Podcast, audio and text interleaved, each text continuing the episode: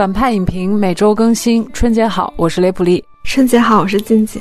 春节好，我是波米。望大家帮忙点击一下页中的广告啊！今天请到老朋友雷普利和静静来提前聊聊万众期待的《流浪地球》啊。虽然都是老朋友，但是今天这个嘉宾组合也是第一次啊。而且每年到这个时候都要特别感谢一下嘉宾，因为春节前大家基本都没时间回家的回家，然后要不然节前特别忙，所以能在这个时段来的都真的非常不容易啊。《流浪地球》的影片信息，我们就直接来。说吧，那它的推断分级呢？我们觉得是 PG 十三级，因为呢，其实片中有几次粗口，也有一些死人的镜头，但是大体上没有什么太多少儿不宜的。显然这也是为了春节档。那么这里就说到了啊，其实是也有删减的。像我们有一位常驻嘉宾，他在之前去年看的版本呢，就是有一处上海呢冰下死尸的这样的一个镜头是被拿掉了，包括其中有一段类似于有就是全国多地在这种广播当。中提到沦陷。就比如说杭州沦陷、沧州沦陷，有这样的一段类似于蒙太奇的段落也被拿掉了。显然，可能大家觉得这种地名的沦陷是不是有点不吉利？另外呢，就是有关于人物吴孟达饰演的那个角色，他的一段前景段落也是被拿掉了。剧透部分再来详细的去谈。大家也可以在最终版注意到，几乎影片使用大量的后期配音跟口型是对不上的，尤其是在吴京的段落，他在最后和 AI 的对话，以及他跟所谓联合政府的。交流的时候呢，整段对话都跟原来是不一样的。原来的版本据说也是更加有攻击性一些啊。那片尾呢没有彩蛋。这个片子的格式是三 D 数字彩色电影。三 D 呢其实是后期转制的三 D，DI 呢是二 K 的分辨率。这里特别提及一下，这个片子是有二 D 版的印发的。如果有条件的话，大家也可以去看二 D 版。国别是中国内地，出品方呢其实主要是北京文化。和中影来出品的郭帆文化传媒是来承制这个电影，另外主演吴京也是出品人之一。那么原著作者是刘慈欣，大刘根据他的同名小说《流浪地球》改编。当然，是不是混合了其他作品的内容，这个属于评论范畴，我们后面去谈。大刘呢也是本片的监制，导演呢是中国的青年导演郭帆，之前曾经指导过院线片《同桌的你》，那应该是一个青春片。以及可以算是科幻片的《李献计历险记》的真人版，制片人呢，除了郭帆本人之外，其中一位呢是宫格尔，这个呢据说是《魔兽世界》这款游戏的中文配音，估计可能玩过那个游戏的会对这个人应该比较熟悉。宫格尔他其实也是零七年的快男。编剧呢，即便不算大刘本人呢，也有其他七个人，这里就包括了刚才介绍的导演郭帆和制片人宫格尔来领衔。那么其他五个编剧都是新人，主演吴京他是特别出演的这么一个身份，但依然排在了卡斯的这个第一名，无论是海报上还是影片的出现顺序。演儿子的青年演员叫做屈楚萧，之前我看好像演过《如懿传》是吧？我也没看过。完了，李光洁啊，我对他的印象还是《走向共和》里面这个光绪皇帝。吴孟达啊，演的是老爷的这样的一个角色。那赵今麦呢，演妹妹。赵今麦应该就是。去年的《快歌》里边，哎，这个张子枫闺蜜的演员。另外，在片中饰演这个所谓中澳混血的中国通演员吧，叫做隋凯。然后俄罗斯演员呢，叫做阿尔卡基·沙洛格拉茨基。这两个人算是这个片子的国际方面的阵容。另外，雷佳音、宁浩。导演陆阳、郭帆以及大刘自己都是有客串啊，这个考验大家眼力，有些我还真没看出来是演的什么。特效团队这个片子情况很特殊，所以要特别说一下。你能在片尾呢看到著名的啊，做过所谓《魔戒》的这个新西兰的维塔工作室，但是百分之七十五的特效都是由中国团队自主完成的。韩国团队呢其实是占比第二，但也只是非常少数的这样的一个。参与呃，这个电影的配乐呢叫做宇文硕，他呢其实是去年的《无问西东》以及《大轰炸》的配乐。另外一个配乐据说参加过《海王》，叫做阿卡什帕克西德，但他其实也不是《海王》的署名配乐人了。首映日是二零一九年的二月五号，大年初一，在我们这个节目播出之后的两天，成本呢大概有四千八百万美元，折合成人民币差不多。是三点二三亿人民币，这是根据一九年一月份的汇率，其实在国产片的维度，这个成本是挺高的。然后我们上映的时候还没有票房概念，但是业内盛传是四十亿起，不知道能不能到。整体的影片信息就是这些，先插播，最后录制的打分环节，五点五分吧。即便是不当科幻电影来看，它如果设置了这么多危机事件，没有一一解开，就是用偷梁换柱或者是引导观众注意力的方式就把它弄过去了，那我觉得是硬伤。这个是我最在意的点。塞得太满，绝对是一个我不能。接受的事情，大年初一就看着办吧。一方面我认可他的努力，他的方向；一方面我实在是第一遍的直接的观感就是让我很犹疑，然后又开始想他的种种的问题，又觉得是不是应该鼓励一下。但我还是给六分吧。我觉得就相比于之前新年档的片子，《合家欢》应该算是 OK 的，可能在普世价值上，两代人也没有什么。隔阂吧，都是很家族的。嗯，我这里也明确一个态度，就是如果以灾难片的维度，我给六分，这个也是最终纳入到我们页面和我计算总分的这样一个分数，就是六分。但是我又不得不提，如果它以科幻片的维度，在我这儿是绝对不及格的。既然我们这个节目录在前也放在前，那我希望。接下来，大家是以一个灾难片的视角来看待这个电影。大家把中国科幻现在这个所谓科幻元年的概念提出来之后，中国科幻成了中国造航母，成了之前中国核爆原子弹，这是一个特没劲的一件事情。电影会被这样的一个东西去绑架，这个东西其实就是在被整个意识形态所挟裹。我觉得这是最大的一个问题。在电影层面不存在什么中国造出第一部航母一样，也千万别因此畅想《三体》。有人说这好像就是中国科幻的起步，终于看到是中国人在这样电影出现成为主角了。就这些其实都是民族情绪，它跟科幻是两回事儿。大家应该对标的是二零一二，是应该是世界末日。应该是我们接下来提及的这些灾难片儿，而不是去畅想《三体》。只有在这个维度，我们才能更多的发现它亮点。如果硬从科幻维度找亮点，我觉得都是胡扯。今天的节目仍然呢，整体分优缺点来聊，外延呢聊一聊刘慈欣的相关小说作品。以下是剧透线。这期呢，我们因为是提前发，所以特别强调一下，没看的朋友可以先关掉，等到大年初一之后。再来收听两位呢，先来聊聊问题。雷普利缺点之前，我可能得先说一下我在进电影院之前对他的期待是什么。嗯，因为期待决定了我的观影感受。对，期待有三个方面，一个是它的美术设计以及视听呈现，另外一个就是在原著小说大的设定前提下有没有展示这个末日危机下的社会质地和社会细节，这是科幻片的一个很核心的东西。还有一个就是原著小说的这个价值观，最后。在电影呈现的时候落在了哪个层面上？我觉得这个影片所有的想象力和创造力还是原著小说提供的概念，然后包括结尾。那么，我觉得在电影制作层面，你要说它的创作力和想象力，我觉得还是需要走非常。长的路，我觉得这个不是钱和工业的问题，而是一个对科幻这个类型的认知和观念的问题。嗯，我觉得全新的设定我看到的会比较少。第一，我会看在原著小说的设定里，它填充了一个什么样的主线故事。嗯，因为原著小说其实它没有一个特别强有力的主线故事带着观众抓着往前走。这个影片的策略其实是落在了亲情上。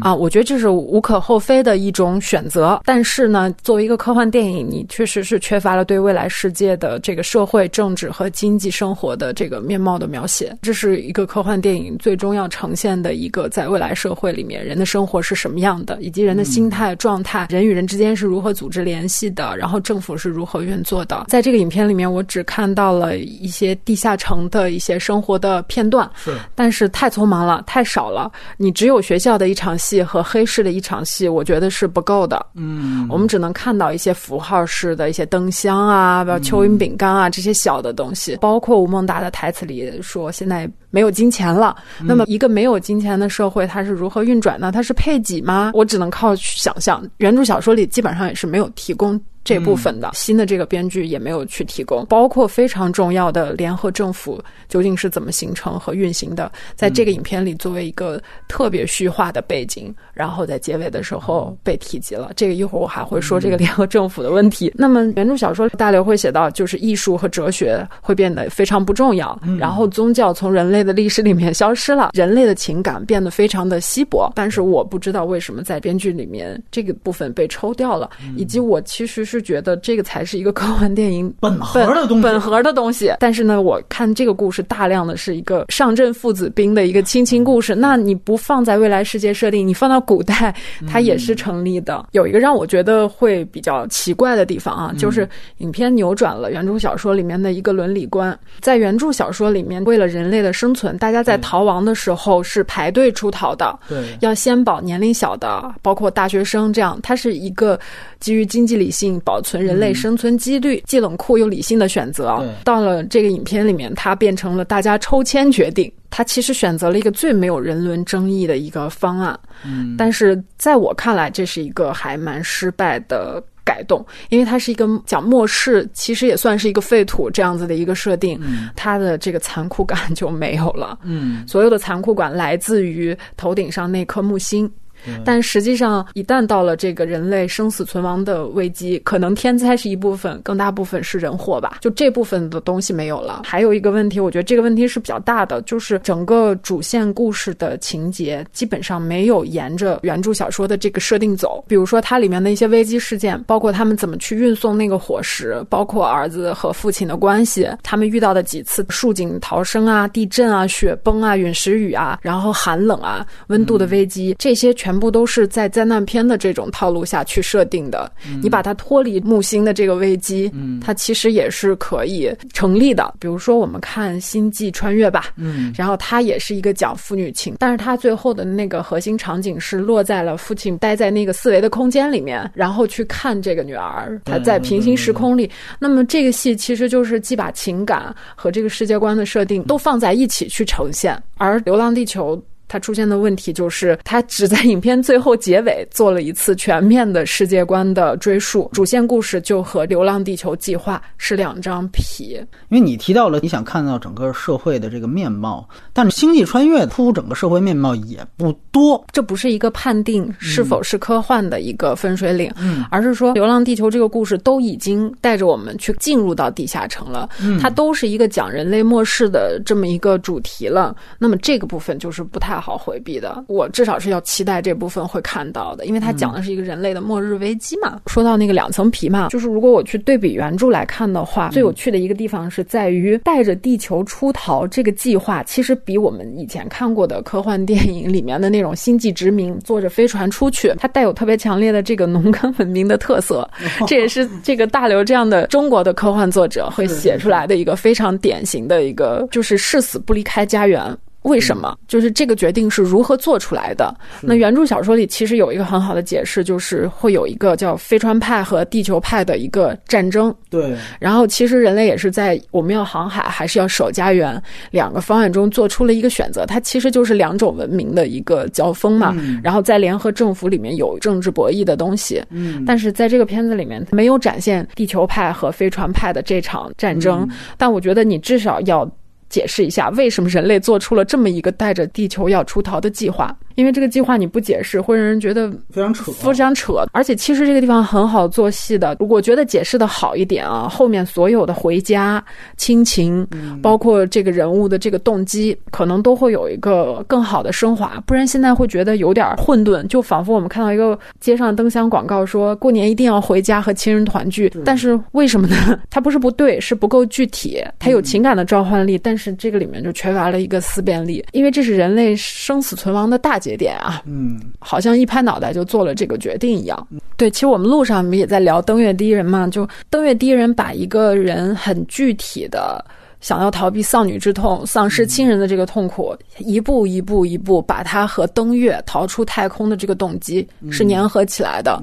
但这个片子恰恰一上来就是这样的一个情感和动机，就让我会觉得有点冷。然后还有一个缺点啊，情节强度和这个外部动作填充的太满太满了。这个片子想放的东西实在太多了，仿佛好像就只拍这么一部似的那种着急感。尤其是很多危机的解除，并没有做详细的交代。彩，比如说刘启和那个 Tim 去送伙食，然后他们俩最后一根绳子连着他们就吊起来，镜头一切到另外一场戏，然后回来，哎，他们那个危机就解除了，也不知道是怎么解除的。然后同时老何那边是如何接通这个电路的呢？我只记得他点了根烟，抽着望着那个，回来的时候，哎，他就解除了。然后刘培强是如何解除 Mouse 的控制的呢？他用了一个非常简单粗暴的方式，就是一瓶伏特加砸上去就着了。吴京那一段，他之前先做了一件事情，是把消防的这个阀门给关掉了，所以他才用了这个伏特加。但是最大的问题是，如果这个人工智能是一个很牛逼的，他怎么能允许你把消防的给关掉呢？然后你包括提到老何那个事情，他之前编的是你光在这软件破解破解个屁，没有硬件的帮助怎么行？就这个话，硬件的帮助是哪方面帮助？什么硬件？这什么东西？你把故事梗概的一个一句直接的话放在这儿当台词用了，完之后进去之后，先把那个总插头给拔下来了，完了之后你再接的是什么，也都完全不知道。中间他啊用了一场天灾，把他砸了半死，已经快死了，然后最后靠这个坚强的意志，就是这里面特别多，包括他们最后那个周倩打灭那个火石那一场，其实人类内部的小纷争嘛，就感觉是迅速吵架，然后迅速打，然后迅速解决问题，然后后面拉着火石的新车就迅速出现了，甚至是没解释，要么简单粗暴的解释。我觉得其实你不用设置那么多一浪又一浪的危机事件，你只要设置一两个有真正动了脑子的、有原创性的，把它解决好。就可以了，然后观众其实也能达到那种就是被情节一浪推着一浪走的那种危机感。其实由此也可以看出，导演和编剧团队可能把他们看过的很多科幻电影的桥段都放进来了。宇航员在空间站的那个戏份，那是地心引力的主干情节呀，人家拍了那么久，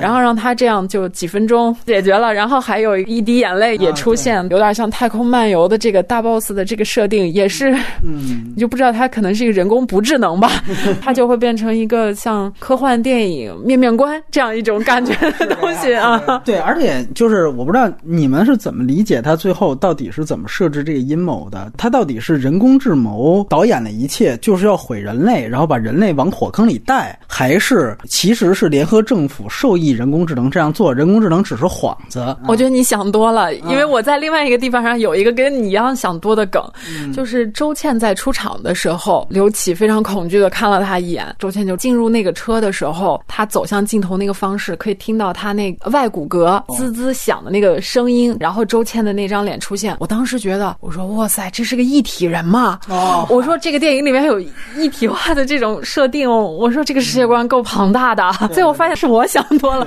人家没有面面观到那个程度，银翼杀手的东西没往里引。我首先是感官不适吧，这么大一摊子事儿，最后是有一个中国小女孩唤醒了全人类希望的种子。其实好莱坞就爱玩的那个美国人就全世界的设定，现在也都不会做的这么明显了吧？然后我们现在在做科幻的第一步的时候，还要回到过去的那个价值观的起点嘛？我不知道。拍的像好莱坞这句话到底是不是一个褒义？其实好莱坞也干过很羞羞的事情，比如说让美国总统在飞机上徒手肉搏恐怖分子。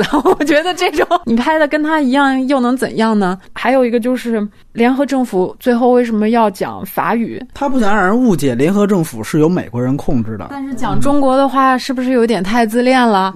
对吧？他就选了法语。我觉得这里面他就是还是铺了政府可能是阴谋主导者的这个可能性啊。所以说他。他不能把最后大 boss 的坏人给放成是啊中国这边。其实我们这种解决方法，我们在很多日本的电影，比如说像《星际牛仔》这样的片子里，就他就用很多语言，然后剪辑在一起，把它叠在一起，制造一种国际化和未来感嘛。其实，在这个片子里是可以解释掉，因为它有同声传译系统嘛。你让刘佩强听到的是中文就可以了。原来是有世界语的，你可以把那套系统再拿过来嘛。因为你现在制造也是一个全球化的一个科幻感嘛，对吧？嗯，他现在弄成。法语就是有点欲盖弥彰吧，然后还有就是对其他国家宇航员与救援队的展现吧，都是刻板化的。其实这个跟以前好莱坞展示其他族裔或者是其他国籍的人在电影里面展现的方式是一样不公平的，就好像像以牙还牙、以眼还眼似的一种做法。还有一个让我觉得不是的，就是我并没有因为这个电影巨大行星压迫的那种恐惧，就别说沉浸感了，心理体验其实都很少，大部分是那种快速的剪辑。局部的呈现，痛苦就是捂着脸，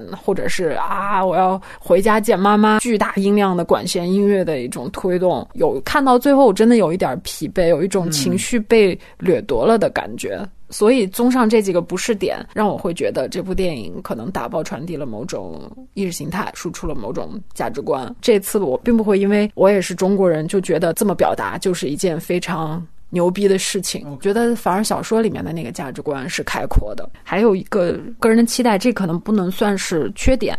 我看这个小说的时候，我觉得它是一个太空史诗，它应该是有那种比较强烈的。孤独感吧，但是整个影片的呈现出来的这个基调和氛围是，就完全不是小说里面传递的那样。尤其到第三幕高潮，他们开始插科打诨，就很多幽默的梗，我还是有点跳出来了。就说缺点可能有两大部分吧，如果笼统的分，一个是技术层面的，一个是主题层面的。这个片子它灾难片的属性可能大过了它科幻片，嗯，这是我当时的第一观感。其实《流浪地球》这个小说中有很多设定。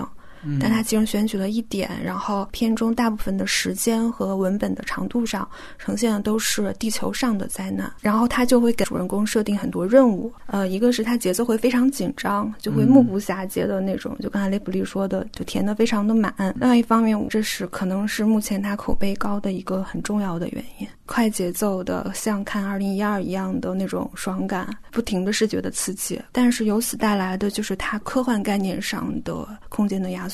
究竟什么叫科幻片嘛？就是它思辨性的这一面，可能是我对于科幻片的一个期待。嗯，但是因为在《流浪地球》它这个灾难片的属性非常强之后，就留给这个思辨的就太小了，就完全看不到这个时间对于人的想法、人的社会形态发生了什么样的改变。嗯。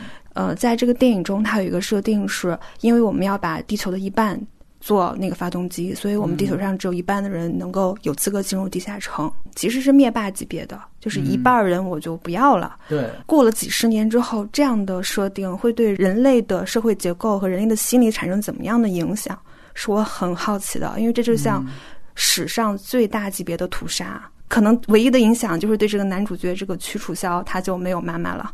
然后他就很生他爸爸的气。社会结构和人类的心理状态不仅跟现在没有太大区别，甚至比现在可能更要偏保守一些。就讲到地下城，然后他们在上课，对，然后老师又点将一个学生起来回答问题，嗯，那个学生就说希望是人类什么最大的真实之类的，对对对，就那种播音腔去讲，就是可能是偏保守且偏所谓主流的这种价值吧。就是那个点啊，我开始看我以为他是在黑发言的学生，因为那好像是个班干部，以特别劲儿劲儿的那种三好学生的方是说的时候，配合着那虚假的那个阳光和那个 LED 屏，我觉得他肯定是在黑呢。我以为是你以一个三好学生，然后去对标韩朵朵这样叛逆学生，最后没想到是韩朵朵在最后拯救世界这个表达把那段用上了。韩朵朵的人物弧光是他最后理解了主流价值观，班主任说的那句话到底是什么含义？他最后回归到了一个体制认同的价值观上去。如果几十年后的班干部还这样，有点不太想 到那个年代去了。那技术层面呢？我。觉得这个剧本有点粗糙，就人物的扁平什么就不再说了，好多人物都是废的。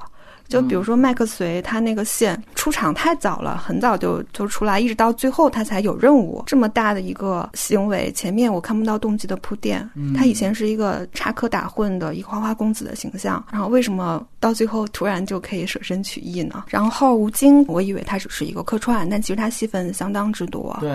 但是这个带来可能另外一个感受就是他的戏份和他的任务没有那么匹配，更多的戏份是在他那个领航器的驾驶舱。里头有用到他的，可能是到后面，就是这个人设太过完美了。首先，他有就是你说的他的道德保险，其实他是一个技术能力，嗯，然后有勇气，然后有担当，就一切实现最美好的品德都归他。然后最后，呃，屈楚萧意识到要去点燃木星的时候，想起的是他是吴京的话，就是上面有很多清晰，等于说他真真实的救了那个木星。到最后，他以自己肉身的献祭救了所有全人类。然后他加上他的表演，又跟这样的人设。总是很脱离。就最后他驾驶领航器撞击木星的时候，他有一个眼睛突然瞪圆的，就那一瞬间，我真的是 完全出戏，完全出戏。因为你那个时候情绪绝不应该是震惊，你都已经千辛万苦才得到这样机会，你应该是平静，就你不可能有那样表面的波澜。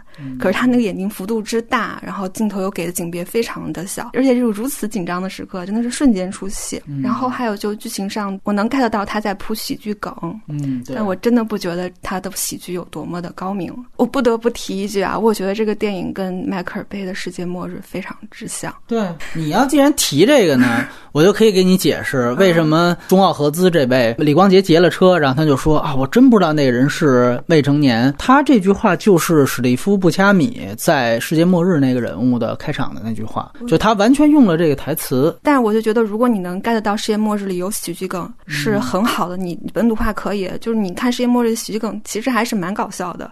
就他喜剧的调节，其实在于这么紧张的任务，就世界末日的重压之下。哎，我给你插科打诨一下，但是有个前提就是。世界末日，它的危机时间是就窗口期是比较长的，大概有几天时间嘛。如果没记错的话，流浪地球是非常短的。这个时候，然后那个李一就可能马上就在讨论这个怎么点燃木星的时候，它木星点燃之后会发生很大的波，很大很大的波。哦。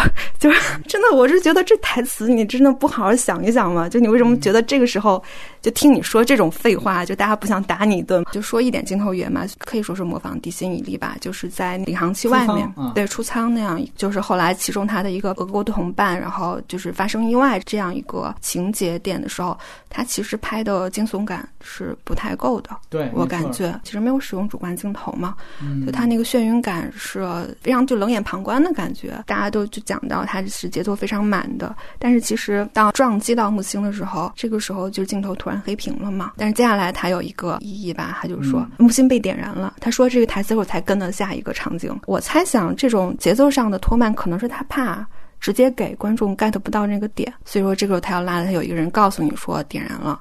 就他可能把这种情节点更容易的喂给你嘛，我的情绪已经到那个地方了，你突然把我摁住了，对我没有很好的释放出来。我补一个问题啊，就是因为这个片子因为吴京的出现，很多人就会担心这个片子会非常的民族主义。我不知道两位对关于民族主义这方面，大家觉得有没有什么观察或者补充？它不是一个直白的讲出来的东西，它是通过我刚才说比较不适的那些东西，它其实都是在隐形的在传达一种大国的心。我觉得传递这个并没有问题，但是可能放在科幻的这个题材里，到了这个末日的时候，和我期待的不一样。有在微博上看到评论说，他觉得《流浪地球》是战狼度为零的电影，但是我觉得这部电影可能在表现方式上没有战狼那么直白，但是他的野心其实是不遑多让的。他整个的铺垫就是在几十年后谁是世界老大的问题。很有意思的是，就你对比一下。原著和电影，就是在《流浪地球》那个小说里头，那部大刘表现了一种其实世界主义者。嗯，对，你看不到作为民族国家的中国、美国、日本，但是你在电影中你能明确看到作为民族国家的中国的存在。嗯，所以说，我觉得他的野心还是蛮大的。最后一场例子是非常典型的，就是韩朵朵让所有车。掉头的这样一幕，那那样一幕之前他铺了啊很多个国家，比如韩国的等等国家这样的一个决策过程，让所有人都掉头。那样一幕其实就是《药神》里边儿戴口罩那一幕，你完美的对应就是他。那么于是乎你会形成这就是一个中国小孩引领了整个全世界掉头。那么掉头干嘛呢？就是围绕着以中国为核心的世界的这个领导中心，中国人首先在那儿推，然后其他的人最后围绕着中国人一起推，把这个事情完成。他别看表面上是一个拯救地球的故事，但是围绕着谁，以谁为中心，这个都是他潜在文本的输出。在这一点上，我觉得是非常鲜明的。科幻片这个种类，它不是一个普世的种类。嗯，它其实我们谈起科幻片，更多的谈起是美国的科幻片，其他国家拍科幻片更像是一种偶然的行为，不是一个持续的工业的产出。嗯，能够做到工业产出的，其实之前只有美国，或者是日本的动画，某种程度上。对，就是如果我们在这个前提下再看那个《流浪地球》的话，那中国我觉得应该也是下一个能够持续工业产出嗯科幻片的国度吧。那它在片种的选择上用了这样的视角，加上嗯配合着它原。就是这种符号的设置，以及我们现在所有的观影的反馈，其实都在指向这是一个中国叙事，这是一个中国故事。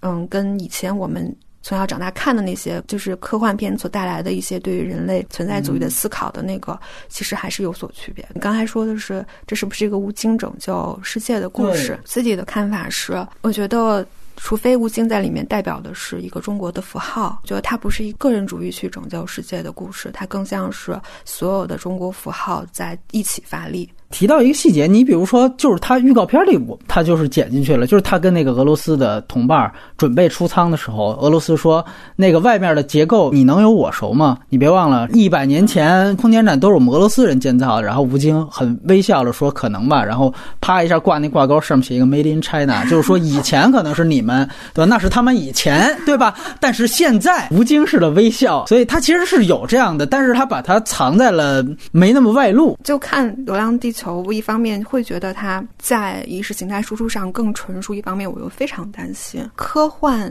本质不是让你自圆其说、输出普世，按照这个方向改编，我觉得是背离科幻的。而且它的技巧越纯熟，我觉得越不好。你的叙述技巧越来越高明的时候，你又宣传的是这样的保守倾向、家庭至上，甚至是男权至上价值观的话，观众接受起来障碍是更小的。而科幻它可能是未知，可能是不确定性，可能是让你怀疑已经存。在的一切，科幻本身所带你的那种冒犯感，让你重新审视自我，重新审视宇宙的那种力量，又到哪里去了呢？同时，我们对于可中国科幻片的评判，就会变成了一种谁的飞船造的更牛逼。其实就是军备竞赛，航母谁的更大，对吧？哎，对，就是这种方向，就是我们只拼硬件，我们不讨论意识形态上的突破。这种方向真的好吗？你会发现，其实大家对于科幻电影的认识仍然是工业技术上的认识，特特效，对，而不是对于它可能哲学内涵的。讨论，甚至这样讨论，大家都觉得没有必要。这是我非常非常担忧的，也是我在要不要给六分，我想了很久，到底是要鼓励他这个第一步的努力，还是我要表达我对这种保守主义倾向、这种价值观永永远自闭？我只是表达这种担心。是是是。我如果先来说优点的话，这个其实是一个灾难片的格局，而不是一个科幻片。原著小说其实木星这个事情只是片段的片段，没有形成危机，在原著里面是擦肩而过。那么他把这样的一个原著的小事件开一个脑洞，就说如果我没擦肩而过，而是差点出了事儿怎么办？那么他把这个一个事件通篇只是围绕一个小事件，把它做成了一个电影的主线，然后其中加入了这个微观线。说白了就是从片种上把一个科幻片给它变成了一个灾难片。我个人觉得以现在中国电影的工业能力，这样的大方向的缩小是对的，这个叫做减法。有人说跟原著差距大，差别大，我都同意。但说句实话，即便我们跟上原著的意识，按照现在这个标准，它很多地方其实也是实现不了的。量中华之物力，也只能弱水三千，只取一瓢饮。所以考虑到这样的一个工业标准，如果你不把它当科幻片，你怎么吹我都不拦着。而且，如果它在普通观众心目当中，它达到了一定的完成度，这个完成度是可能《战狼二》和《药神》划等号的话，那么这个完成度也是因为刚才我提到这个大方向。就是把原著这样的一个五个时代彻及了前三个时代的一个横跨人一生的这样的一个回忆体，它只取其中的一个微小事件，这种做减法的大方向，也是它成就现在完成度的一个很重要的一个原因。它其实满足了最大程度上美国灾难片的这样的一个铺垫，宏观线毁地标。微观线铺家庭，你听这个词，全都是灾难片的标配。这里我们就可以看到，它其实就是以刚才近几提到的世界末日这样的电影它为核心的那个片子。世界末日是两千年的作品，两座这个世贸中心其实是千疮百孔。两千零一年才发生的九幺幺，其实发生九幺幺之后是拿那个片子觉得迈克尔贝是神预言，就是因为他真的在那个电影当中做到了一个把自己地标炸掉。在这样的一个和平年代，这种电影提供现实当中提。供不了的这样的感官刺激是灾难片的一个标配，这是他毁地标的这一些层面。然后从个人层面，世界末日建立的是后来让大家觉得是津津乐道的，就是所谓的这个岳父和女婿之间的这样一层矛盾和这层弧光的完成。就是开始老岳父布鲁斯威利是不接受大本啊，你居然睡了我的女儿利夫泰勒。布鲁斯威利觉得我们是工人，我们自己都看清自己，所以我不想让我的女儿再嫁给一个像我一样的。工人，他也有这样的阶级层面初始设定的不自信。那么于是乎，随着这个事件进展，他救地球的同时，我要有一个人物弧光的完成，就是我建立了我对我工人阶级的自信，也最终成为了我认可我这个女婿重要的情感因素。于是有了最后所谓的这个陨石上面以我命换他命。那么这是原来一个标准的美国灾难片主题下的一个家庭的弧光的完成。带着这样的一个标准去看呃《流浪地球》，完全匹配。完全匹配。我们现在所有的大家觉得嗨的地方，其实都不是科幻的嗨，都是灾难片的嗨。我第一次看到了东方明珠啊，是那个样子；我第一次看到北京的 CBD 是那个样子。然后我们再看从微观线，吴孟达跟吴京的关系也是一个女婿和岳父的关系。当然，他这里面还建立另外一层关系，就是父子这样一个矛盾和最后的和解。这些其实都谈不上星际穿越，其实是最典型的美国的所有灾难片都是这样。去呈现的。你看，开始利夫泰勒在《世界末日》里边开场一场戏，跟父亲吵架，妈妈早就不在了，你天天花天酒地，现在你来管我了。对人物都有一些道德层面的，包括单亲家庭层面造成的一些怨恨，最后一定要通过这样的一层冒险去完成这样的一层怨恨。这个电影它的如果好的地方，就是它基本上把美国原来最一点零时代的这些所谓的公式模板和人物弧光。都照猫画虎的做出来了，这个其实就是比不完成要好。它的优点是没得说，这些东西还是存在的，只是我们说我们要以什么样的眼光和模式去看待这个电影的问题而已。你如果以灾难片的角度去看这个电影，其实它的整个灾难的发生的事件是它提出了一个就是所谓洛希极限这个概念。我们可能会被木星撕裂，在这点上，我真的觉得非常好。那我们去想一想，如果是世界末日的话，那种灾难片是一颗彗星也好啊，陨石也好砸过来了，完了之后我们要去让吴京去对撞去。如果是这么拍的话，那可能是更非常 low 的、非常一点零的东西。但其实我觉得一个非常好的一点就是，它本身灾难的这个事件本身的发生方式是一个挺有想象力的方式。这个其实还是有点科幻元素在。里边在以天体概念去唱畅想这样的一个事情，当然它的解决方式啊，我持保留意见。可是你就拿灾难片的角度来来讲，它可真的不是一个彗星撞地球，不是一个这样的方式，也不是一个说 二零一二是什么全球变暖，也不是怎么着海啸就来了。它并不是以一个地球自然灾害来去成为它这个灾难的奇观设计，在这一点上，我也觉得也是。很大很大的一个亮点，而且我们都知道，其实原著小说里并没有提及到洛希极限这件事情，这个也算是电影的一个原创。我在这里面也占一句话，就是说我个人还是觉得电影能够提供自己的一套故事，并且把它自圆其说，不完全按照原著的故事去拍，我是认同的。而且大家想想，它既要找到一个能够让大家都明白的这样的一个危机，但同时它要体现特效，它要有大场面。这必须得都满足才行。像《雪国列车》前面的那种设定，就是说，因为风雪来了，所以一半人就被冻上了。或者我们把这个吴孟达被冻上的那一幕当成了这个电影最大的奇观。比如说，不是一个人，是一亿人，这些奇观都不行，它不够强。所以我们反过来说，为什么美国在一点零时期，它要最简单粗暴，就是彗星撞了，因为那最能铺它的特效的强处，它最能铺特效那种宏大的那种毁天灭地，而观众最要看这个，所以你必须要找到一个视效的炫耀点和你的这个天灾发生事件又不落俗套这样一个东西，我觉得在这点上它做得非常好，我觉得是相当大的一个亮点的地方，而且原创。啊，我觉得在这些方面没得讲，就是你以灾难片的维度，我觉得它甚至在这些方面比一点零时期美国的高级一些。然后，如果这样的电影有，总比没有强。从零到一，在这些方面的启发性是应该被肯定，而且我觉得大家也都在肯定。只是我不认为这是一个科幻片元年的概念，但是它确实是一个重工业类型片。除此之外，就是刚才提到的关于民族主义这些东西呢，我只能说主旋律层面，其实我们的进化还是挺快的。我们能马上找到一个更刁钻的角度去这个厉害了我的国，脱离意识形态，它最终都是技术活儿，都是手艺。那这个手艺，我觉得比原来可能要稍微讲究了那么一点儿。然后我们也交换意见，大家可以接着来说关于优点的部分。来，雷普利，这个优点其实还是基于我的一个期待吧，就是美术设计和视听呈现。当然不可能定义一种中国科幻美学一步到位，这可能要一步一步来做。但是我觉得它执行的很好。非常到位。我在进电影院之前，我都对有一些场景如何实现是完全想象不到的，尤其是后半部分意识形态东西没进来之前，前三分之一我还是比较惊喜的。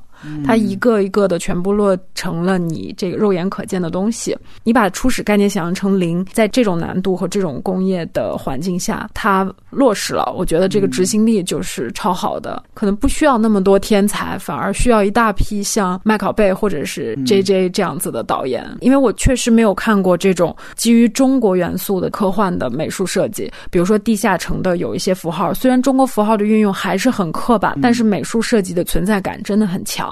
你不觉得他这个整个地下城的概念的美术比较像菲利普·迪克的《全面回忆》吗？阿诺那版老版《全面回忆》在火星部分的算是有一些黑道，然后在一个洞穴里边，一个地下的这样的一个环境。我没有看过，所以这个是没有办法对比的。你觉不觉得像类似这种把这种北京交通委啊，包括这种亲人两行泪这样的东西植入进去，这个是不是也是不错的地方？我确实把它并到了优点里。虽然这个亲人两行泪这个梗玩到第四遍的时候，我已经有点坐不住了，但是它所有的优点确实是基于现在这个工业环境下的。以前也。很少能够在国产的电影里面会看到，毕竟他是第一个做的人。你不觉得他这些，比如反复调侃这些标语和符号，他其实也是对散发着体制气息的这些东西，其实有一种轻微的嘲讽在里面？我的判断可能是无意识造成的，并不是个自觉的行为。哦，包括那个班长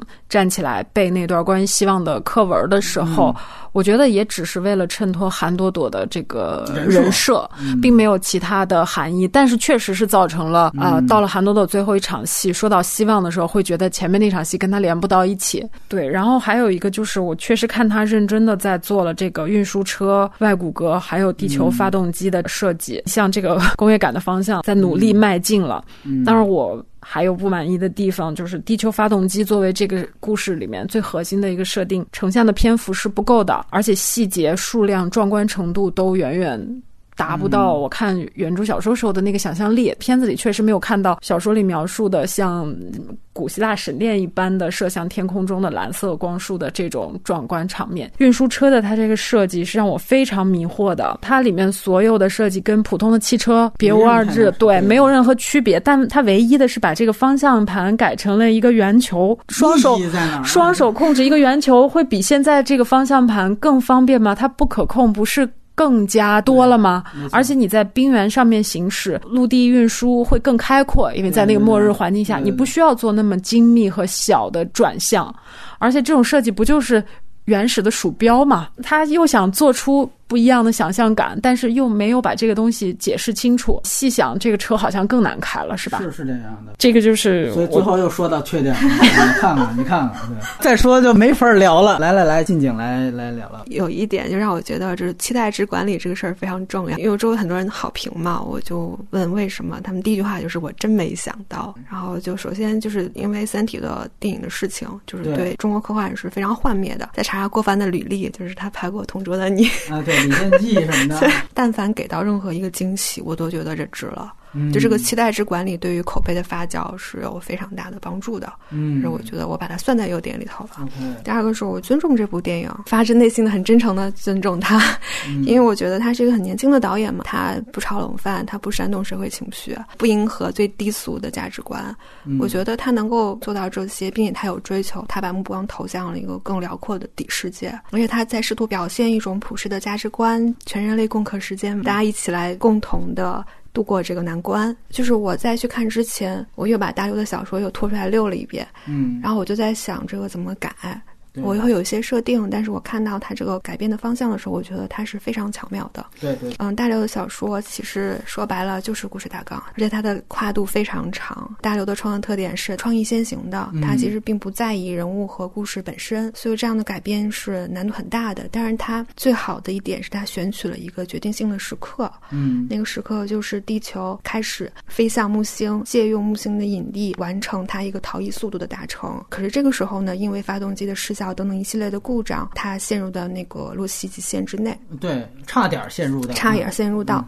这个时候，老爸他刚好准备要退休，要返回地球的这样的一个，也是一个决定性时刻吧。嗯，就是个人生活与地球的命运正好结合在一起，然后进行了这样的一个叙事，我觉得很巧妙。而且这个时候就有抓手了，就是我知道故事要怎么进行，我的结构要，比如说家人，我是要增加一个妹妹啊，还是要怎么设计，就是老爷的这条线呀。有这样的设定之后，我会觉得啊，一下就很开阔。原来是可以这样编的，对我觉得这个改编是巧妙的，也给可能以后想要改编大刘小说的人有一个提示了。就也许我们可以不用去照顾到他所有的那些牛逼的设定，我们只用取一点点，然后我们有一个这样类型片的模式，我们去套一下，是不是可行？很多人都会谈到工业特效吧，我相信电影上映之后，就网络上会有大量的普及帖。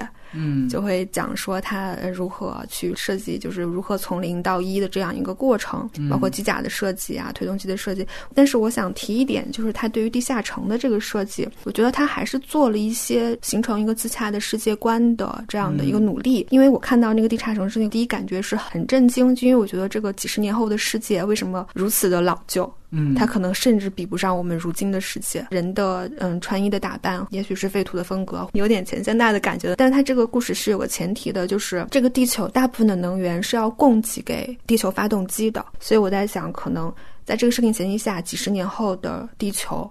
就不可能像我们想象，比如说其他科幻片那样非常的光鲜亮丽。所以说，我觉得如果他们考虑到这一层的话，说明他们在整个的世界观架构上是有考量。因为其实对于科幻片来讲，就是你整个语境的自洽是这个故事可信度的一个前提。就如果我不给到这一点，讲他们的台词什么的，就是你很难去相信这个。着重提的是，其实它里面对于中国元素的使用。他的家庭概念，包括他对于新年这个元素的应用，我估计他也是考虑到档期的原因吧。然后新年又是一个合家团等等这些，我觉得他非常契合中国人对于家的想象。嗯，然后包括对于地球，就是最近他们老在微博上刷一个段子，就是说可能外国记者就问，嗯，郭帆说为什么你们不抛弃地球，说我们要早就早就走了，不管地球了。嗯，他就说我们房价很贵啊，当然是一个插科打诨的。然后那个博主还总结了一下说，其实我们可能更是一个什么对土地的留恋之类的。但是它确实是涉及到了中国人对家庭的观念是可能更在意是家庭是一个实体的概念，如一栋房子，一片土地。一群家人，那这个电影怎么体现这个感觉？比如说兄妹关系哦，比比如说新年，比如说时时刻刻告诉你的安全的准则。兄妹关系，我就当然了。这个中国这独生子女一代现在还没过去，我我不知道兄妹关系跟外国的有什么不一样的地方。倒不是不一样了，我只是说可能他在这样一个体系之内吧。他不是说拿出来他这在中国，因为其实世界末日也有就照顾我女儿什么什么的。对，对对对。对我只是说，就是让我感觉到他可能非常贴合对于地球家。我其实也把国足想象归结于优点了。看完这个很大的一个感触吧，就是我觉得技巧一定是。一步会比一步进步的，无论任何类型片，将来也是。而我的疑惑是在于，除此之外呢？嗯，然后。我来说问题，我从打分环节可能就会坚持一件事情，我说这个不是科幻片，或者如果我们非以科幻片的角度去看的话，这个维度是不能及格的。之前也看到我们有些人评论，就是觉得中国第一次有电影是能够看到了一个世界观，我觉得这恰恰是这个电影的问题。这个电影没有世界观，而且它也没有沿用原著的世界观。世界观其实是一个很大的词，不能乱用。原著在这个电影当中最大的利益，包括刘慈欣这三个字给这个电影最大的利益，就是。他拉投资能带来的安全感。凭空说我要拍一个《中国阿凡达》，漫咖啡里面经常能看见中国的很多人在那吹牛逼，我是我这是中国阿凡达，滚，对吧？没有人会理你。但是我说这个是刘慈欣的东西，而且他已经得到了广泛认知，他就有用。除此之外，他在文本上，他其实是反原著的世界观。待会儿我们可以去聊一聊这个事情啊。简单总结是这样几点：一，他只谈拯救地球，不谈流浪地球，只提木星，不提太阳。太少发动机，太多空间站。这三句话其实我觉得能够点明它是灾难片，不是科幻片的本质，也能点明它所有的意义。那么我们先说这句，只提拯救地球，不提流浪地球。这个电影最好像科幻因素的东西就是点燃木星这个事件。但是呢，我必须得讲，这个事件就这个危机的发生，它只能当做。灾难片，因为灾难片说白了就是硬设定。你现在去看世界末日，那小行星哪儿来的？怎么就要撞地球了？它这里面其实也是，其实你摸起来，它这条线是无头无尾的。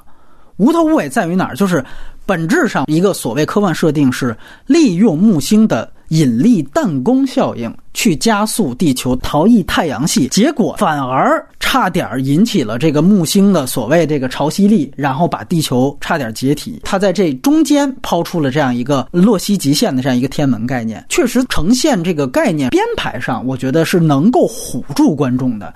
因为我相信大部分，如果你不是科幻迷，你也不是理科生的话，吃瓜群众是没听说过这样一个东西。你一提到什么洛希极限，他就唬住很多人了。但其实我想强调的是，如果真拿科幻片的话，它的核心难道不应该放在是是什么导致了我们差点儿陷入到了木星洛希极限的这样一个范围内？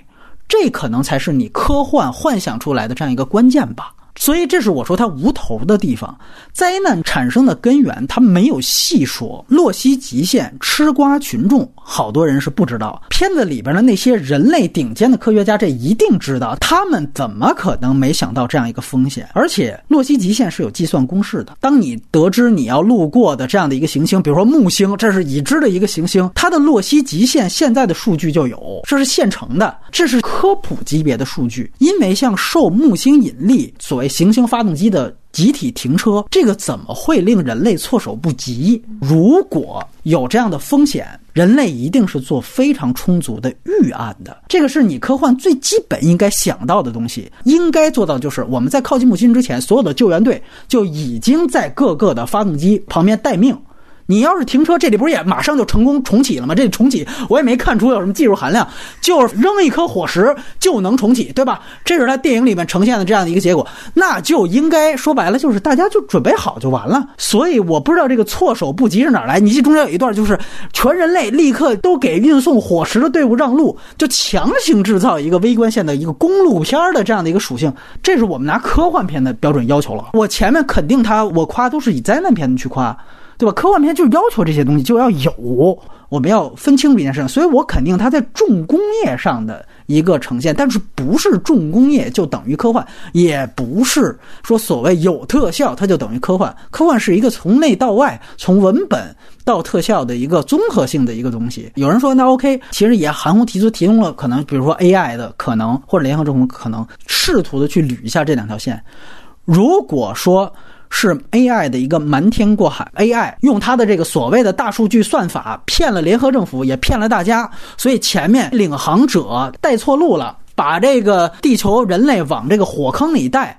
导致了这样一个危机。且不说 AI 这个矛盾和整个它这个灾难片的主要的危机的矛盾是哪儿都不挨哪儿的，像雷比刚才说的面面观，我就觉得就是说，联合政府和全人类一直把地球的命运交给 AI，这个设定就是非常粗糙的。就是 AI 的权力哪儿这么大？这个是哪儿拎的？就这个你的科幻硬设定，我觉得就说不通。那说还有一件事情，就是 AI 不是阴谋的最终的一个大 boss，联合政府他们压根儿就是要。毁地球，政府力挺的是飞船派的观念，对吧？领航员空间站来去直接保地球的火种，那说白了，这里面 OK 好像有点高级了啊。我们发现这就是《星际穿越》里边迈克尔·凯恩的那一套反派的价值观，拯救地球是根本没戏的。于是乎，我们现在想要用的就是把我们的什么人类 DNA 的种子库，对吧？把他们去直接去寻找下一个这个恒星或者适宜地球居住的行星就完了。那，这是一个非传派之争。那么我就不是特别理解，那最后这个法国的广播。还在最后三番五次的私下里帮忙，这个帮忙是真起到作用了啊！这不是说假客气，这是真起到作用了。他一旦把这个广播公开，我操，这韩朵朵这一说话，所有人就全都掉头。那你说这个法国这个这哥们儿，他如果是一个联合政府最高权力机构的代表的话，显然他就不是非常派的价值观，那只能理这么理解，就是他原来是非常派，但是后来他被吴京的人格魅力给给感染到了，对对吧？法国人好感性。对，很感性。对对对，照你这话说了，如果 AI 是傀儡，它不是最后大 boss 的话，那 AI 被烧之前，他来了一句好像特高级的话，永远不可能教会人类理性，往往是片子里边大反派最后失败之前说的那个话。就如果他不是大 boss，他是一个傀儡的话，那你这句话是什么意思？挺反派，这个对。所以这个电影他用的一个非常鸡贼的方法，就是他不提这个危机是怎么诞生的，到底是联合政府里边暗藏的飞船派黑了整个地球。还是 AI 突然像《二零零一太空漫游》突然自己拥有了人工智能，然后自己想要叛逃。两边看似都说了，但是你细琢磨这两条线，哪一条线都说不通。于是乎，我们回来，整个这个所谓差点进入到木星钢体洛希极限这个危机，就是无头的。所以这个是我说它无头的地方。另外一个地方就是它也没有尾，这是更大的一个问题。就是我问一个问题，就是这个片子是在讲逃离木星。还是在讲逃离太阳，想必是应该是讲逃离太阳，这是电影也好，原著也好，最终的一个目的。那么木星危机只是逃离太阳过程当中遇到的一个插曲，逃离了木星，好像这个危机解决了，等不等于最后逃离了太阳？当然不是，因为再强调，当初主动冒险选择靠近木星，正是因为希望获得更快的逃离太阳的速度。太阳才是真正马上要自爆的，好像也有时间线哦。那这个其实是你整个宏大背景的一个最大的一个死线，对吧？这是一个最终的目的。那你看电影最后，你是逃离了木星的洛希极限法，但是最早要利用木星的弹弓效应获得速度的这个问题，加速度的这个问题，你是怎么解决的？你还是没有说。而且他好像有点偷换概念，他把这俩事儿是划等号了，好像我爆炸取得的推力，就好像使得我也恰巧能够获得逃逸速度，这可是两码事儿。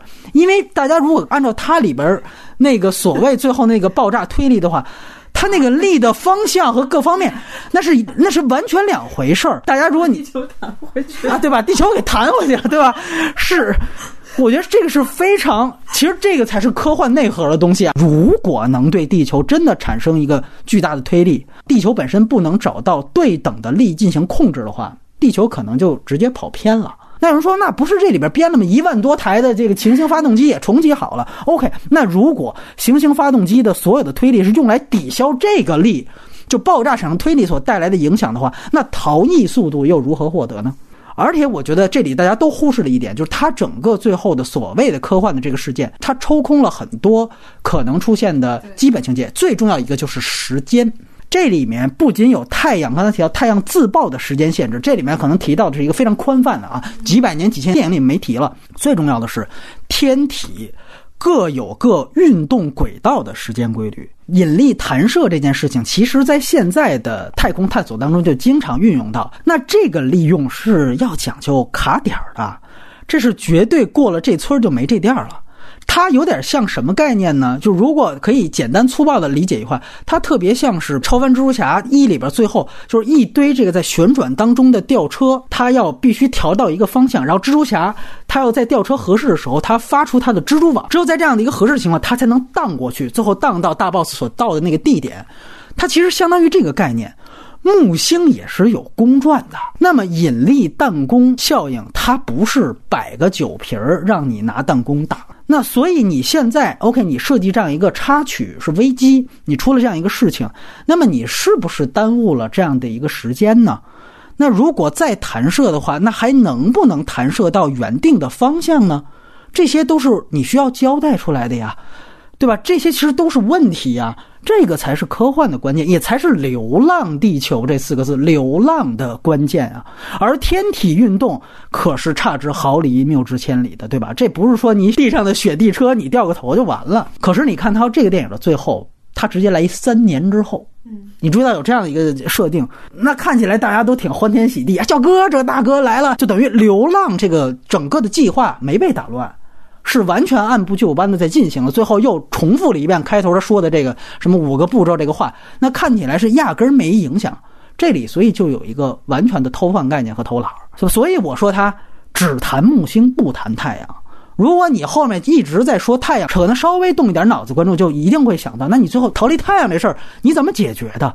危机的来龙也没有，去脉也没有。我们讲一个片子的完成度，这不是随随便便说的。OK，它只在解决地球毁灭，就拯救地球这件事情上，它是有完成度的。所以我在优点部分肯定的是这个，而这是灾难片的维度。地球逃逸、地球流浪，这是一个科幻片的大概念，压根儿没提。所以它在科幻片。是没有完成度的。我觉得你想的应该都不是主创需要表达的。哎，我只是就是诛心了呀。嗯，我只是觉得他们这个嗯灾难片的。基调肯定是很早就定下的，嗯，就是我就要拍这样的一个，不论是从现有资源的考虑，还是对于这个类型把握上更有把握吧。包括那个 AI 那个事情，我就觉得它可能是体现了一种的创作的套路吧。就是我一定要再翻一趴，就是在结尾的时候，他要最终要逃脱那个 AI 的控制，要要去完成这个撞击的动作，嗯，这是他的一个主线任务。那怎么完成呢？就是 AI 去反对他。AI 不行了之后，谁能制服 AI 呢？联合政府，联合政府就要出来说话，然后他要帮助他。那最后要怎么制服 AI 呢？前面埋了个梗，就是伏特加。就把 AI 制服了，它其实更多的是从任务制去思考，而不是从科幻的核心去思考的，所以才会造成这样的问题。同意你你的看法，就是真正的科幻片应该讨论的是科幻本身，但是因为它它的重点不在这儿嘛，嗯，因为科学家在里面的位置真的是很迷，就你在对对对，这种拯救了那个 idea 是那个男主角想起来的嘛，科学家没想到嘛，就哪怕这个是真的是拯救的点，他说了想到就是以色列团队想到过被否定了，哎，对，这个就像你打一个补丁。哎，是这样。就是我有一个，就是我我我当然意识到我有 bug，嗯，我也觉得你可能意识到，但是我解决就是我告诉你我想到了，但是呢，我们又觉得这不可行，我们在这，所以所以我追根溯源是谁把它否决的？到底是 AI 还是联合政府？到底是阴谋还是 AI 的单纯的叛逃？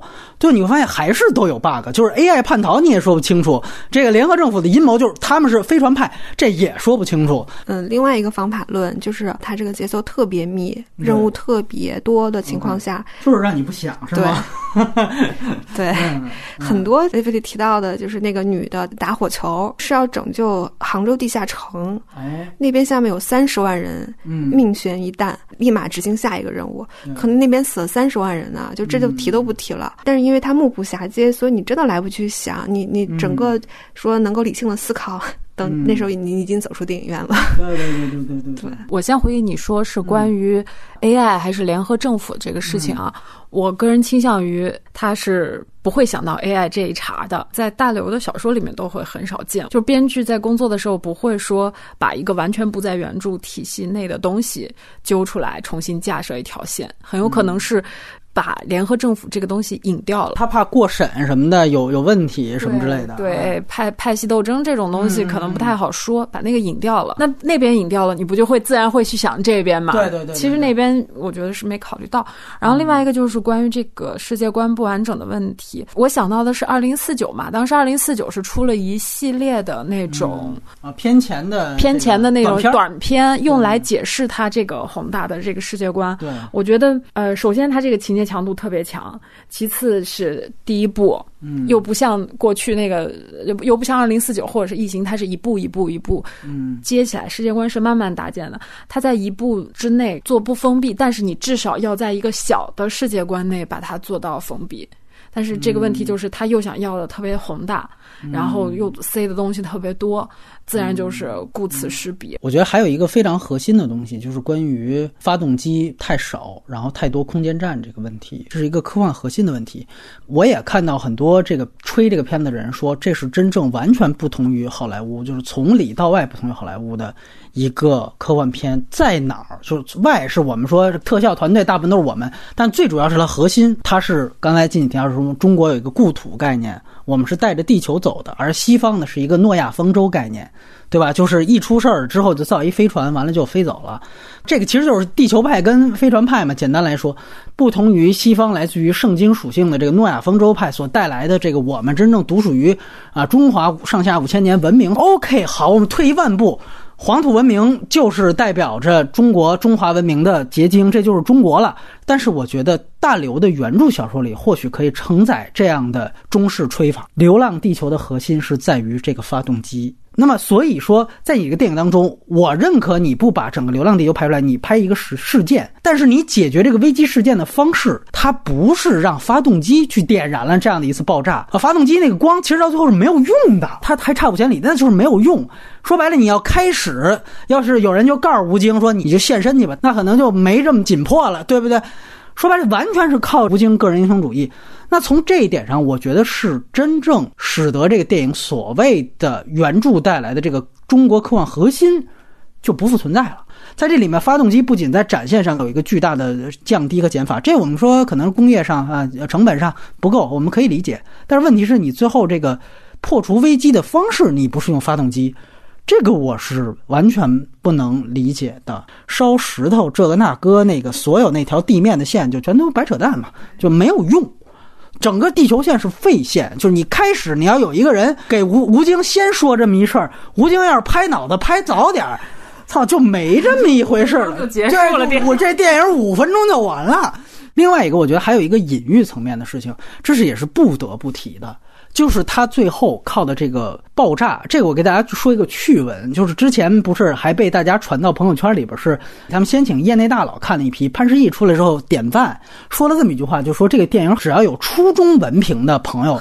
都能看得懂。我当时其实琢磨半天，他这到底什么意思？我操！后来我看完这个点燃木星这个梗啊，我就明白了。人家不是说就是化学课不是从初中才开始上吗？哎，是这样的一个问题，就是说这是属于初中化学拯救地球。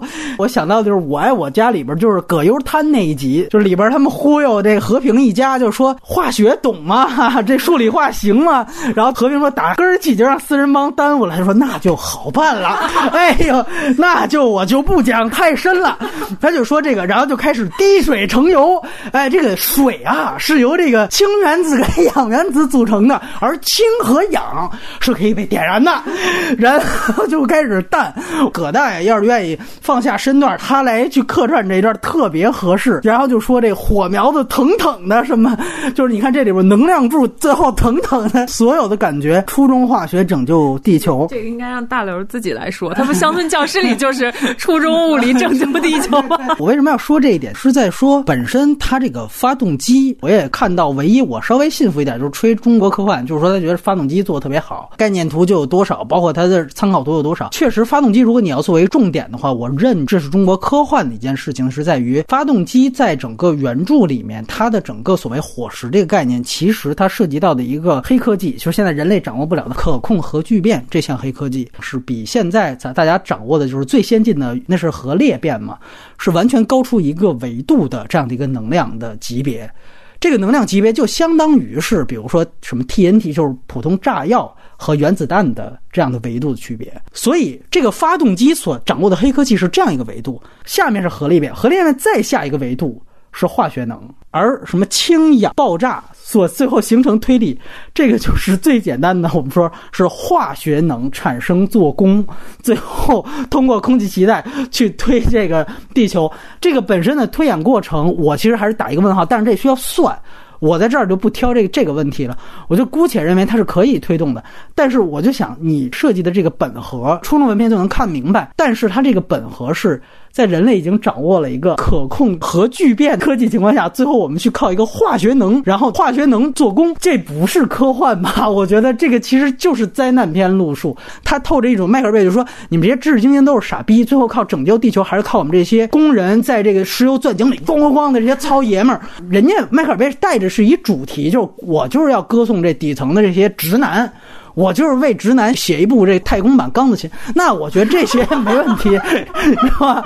我觉得这 OK。就是现在吹就是尬吹，说这是中国科幻，除非你郭帆站出来说，就是其实我们最后就用这种最初中文凭的化学能，我们就能把这个事情就给搞定了。如果这是你一个主观的输出，那姑且算你是一种精神上契合了迈克尔贝。但是我相信他也不是，对吧？他可能就是迁就于这个春节档的所有观众。这里就有一个发动机这个黑科技，再下一个。更深的一层隐喻，就是这个我们外延环节可能提到大刘的这个原著小说。其实我觉得原著小说的内核，除了他后半部分叛乱那个事情之外，其实他埋了一个恒星，就是核聚变反应。太阳的本质就是核聚变反应。所以，当人类有核聚变的发动机之后，人类就有了人造太阳的能力。那么，于是他这个非常硬核的隐喻就是，当人类拥有核聚变装置制造行星发动机的时候，人类就拥有了制造太阳的能力。当然，人类就可以逃离太阳。这是一个我即上帝的一个最根源的一个隐喻。所以，核聚变这个东西，如果我们真要讲原著精神的话，这是不能碰的。这是它最根本的科幻内核的东西。他幻想出的人类是拥有制造太阳的能力，所以他才能逃离太阳。所以我说他反原著精神在这儿。那光打不够啊，火苗子还是不够高。我最后吴京来吧，这可是一巨大的一个对于这个人类再造太阳的这个能力的一个颠覆。所以我觉得这其实是根本性的颠覆。如果我们讲科幻内核，我真的是不太能接受这个事情。这个可能是我不能把它当一个中国科幻元年的一个根本理由吧。《流浪地球》把他所有第一幕最宝贵的时间花在了铺父子矛盾这件事情，他没有任何世界观的呈现，就是当时的人类他们到底是什么样子了，包括这些科幻的细节，比如说飞船派跟地球派的分歧，这其实是那个时候人类整个主体思想的一个结果。原著当中非常充分的矿藏，你用一些就可以。我就说一个细节，我还是遗憾，就是他讲为什么飞船派不行。地球派才行，他是老师给学生们去讲课的时候做了一个例子，就是说支持飞船派的人拿了一个小的玻璃球，对，里边其实是有一个类似于，其实相当于永动机一样。然后他说：“你看，没过几天，这个水也臭了，虾也死了。”于是乎，我们说，其实这个玻璃球就是飞船。那么飞船。造的再大，人没飘出多长，肯定也就完蛋了。你别说他这个理论是不是有偏颇之处，他这个比喻的效率、叙事效率是真高，而且真的是浅显易懂。我当时其实就好奇，就是郭帆导演，如果你在真的在做科幻片的话，这一点你为什么不用？然后我读到这个也是觉得，就是他这个叙述技巧真的是有的。这些孩子中有人的父亲就是飞船派，铺的就是你上一代思想怎么影响下，因为就是明确思想怎么传下来的。对，就是这一代一代到孩子，我告诉你，我们还可以走。这个老师说我们，哎，可以，我们只一定是飞船这个样子的。嗯，对。然后他这个老师作用突出，其实他后面还讲到，呃，他父亲是爱上这个老师吧？后来他父亲就跟他母亲说：“我爱上了李什么叉叉。”然后。他母亲说：“这谁啊？”那个我就说：“这是我老师。”然后父亲说：“我想跟他生活两个月，两个月后我可能就厌倦，就回来了。”母亲说：“那你去吧。”然后他就去了。两个月之后，嗯父亲说：“我回来了，我不喜欢那谁谁谁了。”母亲说：“谁啊？”对，他就，然后他下面有个解释说，就基本的生存条件，这个这个环境中，这谁还管爱情呢？谁还管你出轨？谁还管婚姻家庭关系呢？所以说，这个这个就是我在看电影的时候，我就觉得非常遗憾的地方嘛。我想看到这种极端环境的转变对人类结构。对人类的思想道德观念到底会有产生什么样的影响？书中是有的。我还是那句话，它不仅在电影当中没有，它是反着来的，就是先上人，就是这个怎么可能呢？就是你在那样的一个环境下是不可能出现这样的台词的。对，我是觉得如果一旦。后面所有大刘的这种电影都采取这种亲情路线的话，《三体》就不可能被拍出来。是的，这说白了，这也不是科幻路线。比如说，他讲对于太阳是宗教般的恐惧，因为那个时候地球自转是停止了，这是一巨大的科幻畅想。这里边自转停止被默认为一个很正常的事情，但其实这在天体上来讲，这是一个巨大的，你是要去交代的一个前提。这直接导致了这个太阳是不动的。那么这个在原著当中花了多长时间、多大篇幅去说，于是它形成了一种对于太阳宗教般的恐惧，而不是向往。太阳成了一种梦魇般的存在。这跟你泼两笔，我觉得是完全 OK 的。我们能接受一件事情，就是电影虽然只有两个小时，它不可能装进一本书，但是一般观众绝对已经能忍耐你前三十分钟都在铺垫规则、建立世界观。尤其是当大家都把你当科幻片去看的时候，大家绝对有这个耐心。这从诺兰的成功你就能看出来，就是《盗梦空间》当时大家，你知道很多反正是电影手册这样的老牌的这个人，他们就说这个电影非常奇怪，就是一个电影前一个小时都在叙述规则，不去进行主线任务，观众是买账的。你这里我就要聊一个细节，他对于所有他铺的所谓的主人公的精神状态，其实完全时代蛮拧的。他呈现这个世界应该是一个人类那个时候已经是处在一个随时可能玩完，全人类应该是完全是零部件化的一个做法，就是每一个零部件，如果说因为出于种族生存需要值得被牺牲，那就立刻应该被牺牲。他这里面只有一点铺的是对的，就是他其实提到旁边这个司机因为就要救这个伙食，所以就毫不犹豫的就是脱钩了，就是司机就牺牲了。主线的人物也应该是这样的人设，在我看来，全人类都应该是这样的人设。里边主角儿子的几个反应都不对，你要先上伙食还是先上人？就是这样的时候，还要体现一个啊，主角儿子是一个人道主义为先的一个大爱为先的，我要跟这个李光洁产生博弈。就李光洁那边其实可以完全做一个任何的一个回怼，就是如果地球毁灭了，先上人没有任何意义。当时世界末日里边，最后你记得飞船点不上火，然后利夫泰勒大闹 NASA，暴打 NASA 主管，你不让我爸爸回来，陨石要是不爆破成功，地球全毁了，他回来也没有意义，他回哪儿啊，哥们儿？这个片子也是一样的事儿，你明白吗？他这个人类危在旦夕间，你还在讲是上人还是上伙食？那个时候的人类不会这样想问题。你这个就是还是用大年初一吃的爆米花坐在影厅的吃瓜群众的脑子去想一个科幻世界里的主人公的人设。这就不是科幻的东西。我还是原来那句话，就是你不把它当科幻，你随便吹，我也不拦着你。但是你不能把这个东西当科幻。我觉得近锦提到杭州三十万人，他那儿需要一个伙食，好像如果那儿没有伙食，岩浆就渗透了。但是如果你就真正位于赤道的那个行星发动机，那么整个人类都灭亡。他连这个选择他都不敢做，他直接把那个伙食给毙掉了。这毙掉是因为那女的觉得我这儿一队员死了。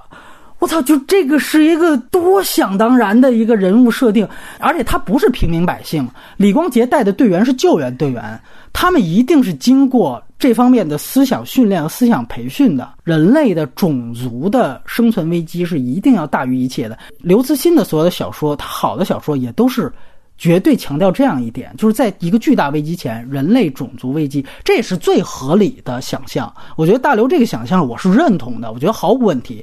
所以他在这个电影这么去改，不是违背原著精神，你这就不是科幻的东西啊！我想，我想补充一下那个那个女队员的那个事情啊，她意气用事就算了，但是她一枪打了那个伙食，这让我非常不理解。即使他没有救下杭州三十万人，他可能也是如此珍贵的资源，特别愣。对你，包括我这里再吐槽一句，就是你像吴京，他演的是一个宇航员。他也没有任何宇航员能展现出来的专业技能和精神状态。你比如说，他抠那个什么救生舱的东西，这其实都是一种超人人设的体现。他宇航员方面的任何技能是没有的。那个星际穿越，他铺的那么多，我当时都拿缺点去吐槽星际穿越，但比这都强多了。就是他起码还铺马修麦康纳，居然有人敢质疑阿波罗 十一号是假的，就等于他其实是一个太空骑士，他是一个大航海冒险精神代言人。吴京都完全没有。他扑他父亲父爱如山，这个我们都看到都有了。但是任何人都可以有父爱。他是一个宇航员，这是一个非常需要职业技能的东西，在电影中完全没有。呃，吴京在这个片子中其实是有一个巨大的年龄跨度的。有一个十十几年，是是，但他外形真的没有变化，嗯，而且行为举止是没有变化的。对对。当时我一瞬间会有一种幻想，我会觉得他是不是在讲说，其实领航器的时间跟别的地方不太一样。哎呦，我明白了，这是星际穿越是吧？字幕上写十几年过去了，镜头一转，吴京还是那个吴京呢，就是他确实是没有从科幻的角度去考虑这个问题。包括其实，哎呀，这都说的细一点了。包括你看，他为了展现那个。木星的那个大红斑的那个那样一个状态，但是我们想一想，其实这里边有一个核心概念，就是地球当时停止自转了，木星可没有。木星是有自转，而且木星是太阳系当中自转最快的一个行星，九个小时就完成，而且它又巨大，体积是地球一一千三百倍。当擦着那么近的时候，那个主角在那个发动机这个位移是不变的，对不对？你看它那个画面好像也没什么变化。嗯，这个我我有个疑问，就是我想这个定目距离这个位置上看那个大红斑是不是那样的比例？啊，对，因为大红斑是非常大的，对对对对，所以说那个时候从那个角度看过去的时候，其实你还是能看到木星的整体的，以及一个大红斑。大概按照比例，我也去查了一下，如果木星是个篮球的话，是差不多弹球这样的一个比例。然后当时它其实如果都达到钢体洛希极限的话，那不是气体洛希极限，就是不是流体洛希，呃，不是流体洛希极限。其实非常近了。你看，当时他其实说最后差五千公里，五千公里在，在这个天体上面，这个数字就是就等于相当于蹭上了。那他最后也就是一万多公里这个速度，呃，一万多公里这样的一个直径，基本上也就是差不多地球直径，差不多是这样的一个，就差不多这样一个距离。你想一个弹球，你放到那个篮球旁边，你可以想一下。对吧？大红斑也不是现在都是维基百科级别的 资料，大红斑相当于是几个地球的这样的一个漩涡中心的大小，就这些。但是他他就要这，所以说吃瓜群众看到那点他就嗨了嘛，他觉得我操这个奇观太牛逼了，他不会去想，就是那个时候的地幕距离。因为我也在讲一句，就是就钢体洛希极限其实是极近的。就是那个，你可以去查一下，比如说地球的钢铁洛希极限跟月球轨道的差别。因为听说啊，就是电影导演呢是那个找了四个中科院的，是科学家来给这电影又把关，再加上这个呃监制是刘慈欣，就这个就特别像我们从上一期聊波西米亚，就感觉哎，我这可是找了皇后乐队的本乐啊本皇的两个人来做这片子的。制片，你怎么还能质疑我们的时间线呢？但是错了就是错了，就是我们有的嘉宾不做这方面的顾问，他们做过历史顾问，就是我也会问我说，我看好多历史你们都能挑出 bug 的，我一看那历史顾问都是有头有脸的历史学家，这是怎么出现这样的问题的？他说我做历史顾问之后，我也才知道，说我大纲发给我，我给。加了五十个批注，说五十处有错误，人家回来给我发五十部回复，就是因剧情需要，我他妈就不改。你说，而那你说要历史顾问是干嘛用的呢？我就问他，他说是如果广电那边审剧本要是有挑刺儿的，让你历史顾问过去跟他去喷去，你得负责去说一动他。实际上也是舆论上我堵个嘴，就是你看啊，我这是有这历史，好像我这这东西才严肃起来，但其实我根本不按这东西来。然后最后就是他镜头语言这些方面的问题，我第一次看是很大不适的。就这个电影其实导演层面我觉得是挺失败的，就是他呢大方向都对，每一场戏要的感觉我都能知道，但是呈现的是非常乱的。镜头语言用一个“乱”字是呈现再合适不过。就是这个片子是实锤的灾难片，在这方面是镜头语言也是灾难，对，就是这样。就是尤其大家注意到，它其中设置一些很灾难片的数据，比如说卡电梯里了啊，就大哥你这蜘蛛侠也有这种情况，就这跟科幻有什么关系？但是你看，比如说后天。这样的灾难片，它会出现这种情况，因为它是大灾难导致的小灾难嘛，所以它还是灾难片。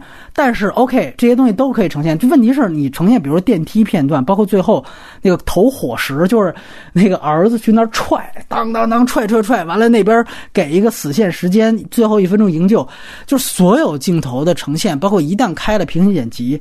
很多地方都没拍清楚。我举一个例子，就比如说刚才大家吐槽的那个，有一哥们儿进到那个服务器的那总控室，他是交代说门卡住了，结果呢他就一直挤挤不进去，然后这个时候他跳轴，跳轴之后突然他以反方向打之后，那个女队员过来说：“来，我蹬你一把。”我当时其实第一遍看的时候我都懵了，我就说这怎么着？那女队员合着已经在那里边了，等于是是要拉他一把呢。我甚至是第一遍是这样理解，第二遍我才明确，哦，这儿是因为他用了一个跳轴，女队员在那儿推，其实是镜头语言的错误，而镜头语言错误导致的歧义。为什么说它乱？那还不是当时你唯一要展现的困境，你那困境其实是多个大困境里边都算小的了，对吧？你那边还有踹石头，然后那边还有。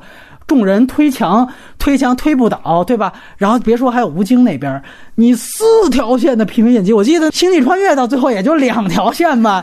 就是你郭帆真牛逼，你四条线平行剪辑，你剪得出来，完这儿你还来跳轴，大混乱加小混乱，他这个剪辑就是整个电影水平非常差，再加上它这个配乐是这个大轰炸的配乐，这我是听出来了，这个确实是跟大轰炸那挺像。你不觉得就是一到要那个，比如。点火，咣咣咣就来，咣咣就就加，而且呢，它这个整个主题啊，我不知道大家怎么想，就是我觉得外太空部分就是特别像《地心引力》。原来做那个浴室画面的时候，还没最后成片的时候，导演肯定用了这两部电影在内的代替配乐配上去。对我刚才也特别想吐槽，就一个是满，一个是它是没有主题的。哎，对对对，没错，是这样。这个其实其实科幻片的配乐非常重要，它那个主题一定是要突出的，就是有主题的旋律。但是这个配乐它的功能性是非常强的，嗯，就是要炸就要炸，然后机打鸡血，对对对对，然后节奏一快，我鼓点就快，就是我那个节奏就快，它其实是没有审美的。哎，我怎么我又觉得呢？它也是有效的。我好像是听到了《降临》里面的那种声音，然后那一段他们俩刚出地面还是在地下，反正是过一个桥的时候，那段音乐特别像范吉利斯的那种。到第三幕的时候，就全部是就是大管弦，然后就往上轰。是往上轰。我从感官上来说是一个极其糟糕的体验。它最大的问题是。它会让你疲惫啊，对，是这样。疲惫之后，很多东西你就来不及去想。没错，它这个观感效果可能特别像《红海行动》，就是好多人到后边就是一场接一场，好多人觉得特嗨哟，太牛逼了。出来之后也不乏我们好多嘉宾，但是如果你要一旦进入不进去，你就觉得每一场都进不进去了。二刷的时候，我其实有。有点厌恶感，就这场。我看的时候是只看一场嘛，然后马上就要录了嘛，那我肯定不会特别沉浸在这个里面，要想要去想问题。但是这音乐当时给我感觉就是特别干扰我。哦，明白了啊，就很难受，很难受。哎，那他这可能作用就起到，人家不想让你想好多问题。观众沉浸在这个里面看的话，就是会被他。榨取掉情绪，对你包括就提到最后这些，就是一场接一场的，他这个最后其实节奏也并不好啊。我提到一点，其实我觉得最大的一个收尾的不漂亮，或者说不懂减法，就是最后落在吴京个人英雄主义摆脱木星，我觉得挺好了，你就可以直接接三年后了，是你可以直接收尾了。但是他不，他还要交代，因为爆炸产生，爆炸回到地球是七分钟。他在这七分钟还要营救，哥们儿，我觉得就是你为了爆炸，那个已经是你的最后一分钟营救了，你后面不要再去扑，因为虽然从你整个一套的流程来看，你这要走一个形式，但是我觉得你这应该有一个孰重孰轻。吴京最后这个个人英雄主义，大家可能会有所触动。但是最后，我相信那七分钟还涉及到说有一个车拉到一个地下城，说电梯坏了怎么办？就你还在铺电梯坏了这件事，大危机都解决了，哥们儿这儿你就没必要。如果你这么铺好，我就一场也能看。这我第二刷时候看到问题，我觉得最大问题就出来了。那个李毅不是说出主意，电梯坏了你们就躲在发动机底下，结果赶上天崩地裂，兄妹俩从高空坠落。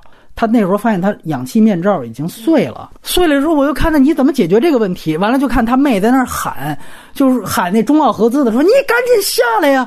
首先那中奥合资那哥们儿他掉在那个房梁上，那得是八十多层的那个高度，他怎么下来？他就说我这就下来，你孙悟空啊，你这筋斗云你怎么这就下来？干什么？就全是问题。结果他到这儿他黑屏了。他三年后了，这就是我觉得就是《战狼一》里边那个就是踩雷最后解决不了就黑屏的那个 B 级片那感又出来，后边这些你就没必要再讲了。大的地球的最后这一分钟营救讲完了，你就可以结束了。语多必失到这儿，你看出现这么一问题，你自己也收不了尾。我就觉得他这就是特别莫名其妙。为什么他在这儿拖呢？我觉得就是他有一个个人线要落实。就是他那个道具，第一次不是逃离雷佳音那第一场动作戏，不是也用大气球吗？他就要铺这个东西。完，另外一个东西就是吴孟达那条亲情线。呃，老爷最后托孤说：“哎，那个一定要照顾好妹妹。”所以我最后这儿一定要落一个我照顾好妹妹。但是说句实话，我们说甭管是兄妹还是父子，都是亲情。观众在最后的最后一分钟营救，已经从吴京的父子情那儿找到了亲情落点，在这儿这个小的兄妹情。其实我觉得是可以被删掉的。我觉得他更多的是完成这个男呃男主角的一个人设，嗯，就是因为他最后一个镜头，当他以一个初级驾驶员身份出现的时候，他有一个特写，他脸上是有伤疤的，嗯，其实就是那个在最后一分钟营救的时候，他头盔破了。然后可能是冻伤，因为它有一个就结冰的一个镜头。我猜想他可能讲的就是这样一场大的劫难之后，其实这个人成长了，完成了一种勋章式的盖章。头盔破了，只能引起一个伤疤，这个才是问题嘛，对吧？对，因为我看到那点时候，我第一个反应就是他头盔破了，这个人的头应该也也差不多。对对对，不是一个只有，但是我觉得我。大概那个意思是那样，但是他可能完成的确实是欠考虑。我为什么把最后关于人物的所有问题放在最后聊？就是这个电影确实，如果你在科幻上能满足了，人物确实不重要。嗯，我也认同所有吹这个片子的人一个问题，就是说人物方面的所有细节我可以忽略。所以我讲的最先的问题是，我要证明这个电影它不是科幻电影，所以我开始说的不是人物问题。但是这不代表它人物真的没问题，就是在于其实这个电影中间一度应该是资金链断了，吴京是带资进组，然后呢带资进组其实就要给他加戏。我个人觉得把吴京这条线剃掉，它是一个可能更趋近于完成度更高，甚至也更贴近于科幻的一个东西。就是原来可能就是化学能救地球，也真的就是喷射喷高了，火苗子没有差五千公里，它真的就喷到了。这也算是一个很棒的点子的落实吗？那喷到之后爆炸，然后把地球推出去，那么 OK，这是它科幻层面的完善，就等于靠人类的这个核聚变的这样的一个发动机。然后儿子这边的人物弧光是靠什么落实呢？靠姥爷，就是开始他其实是一直想像姥爷一样去开卡车。这里边他附加了一个硬加的另外一个动机，就是吴京要回来了，所以我叛逆，我逃出去，这些莫名其妙嘛。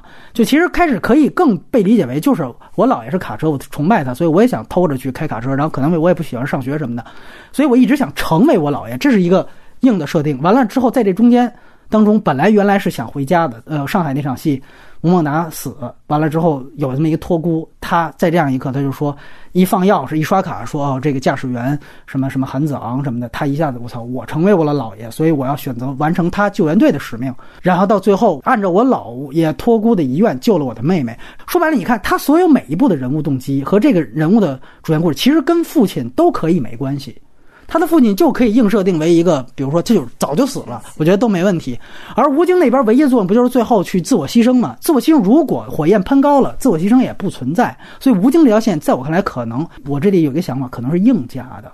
所以硬加也导致了他宏观上科幻线的进一步的科幻属性的丧失和他这个人物线的，我觉得啊是这样的一个问题。一下，你说老爷那个，其实这是那个呃男主角的人物成长的弧光，在现有的文本里已经是紧密连接的。对对，他他有三部，就一个是他假借他姥爷的呃一个身份的名牌吧，对，他是一个身份的冒领，然后对最后他姥爷去世之后，他有一个他看到那个名牌，其实他是被那个召唤了，然后最后一个就是他最后成为初级驾驶员。他插入自己的名牌，他就得到了命名，其实非常完整的一条线，也非常典型的一个西方英雄成长的线路。没错，其实他是完全可以独立成来的。这些事都跟吴京没有关系，所以反过来说一句，如果你加了吴京线呢，那在我看来，你老爷线就。可以被删掉更多。当然，这里他也做了一次删节。吴孟达死的那场戏，他其实是一个长镜头，冰冻的那一刹那，他不是被定住了吗？然后这个时候镜头其实一摇，他定住的那个眼光方向，其实看到他年轻时候工作的样子，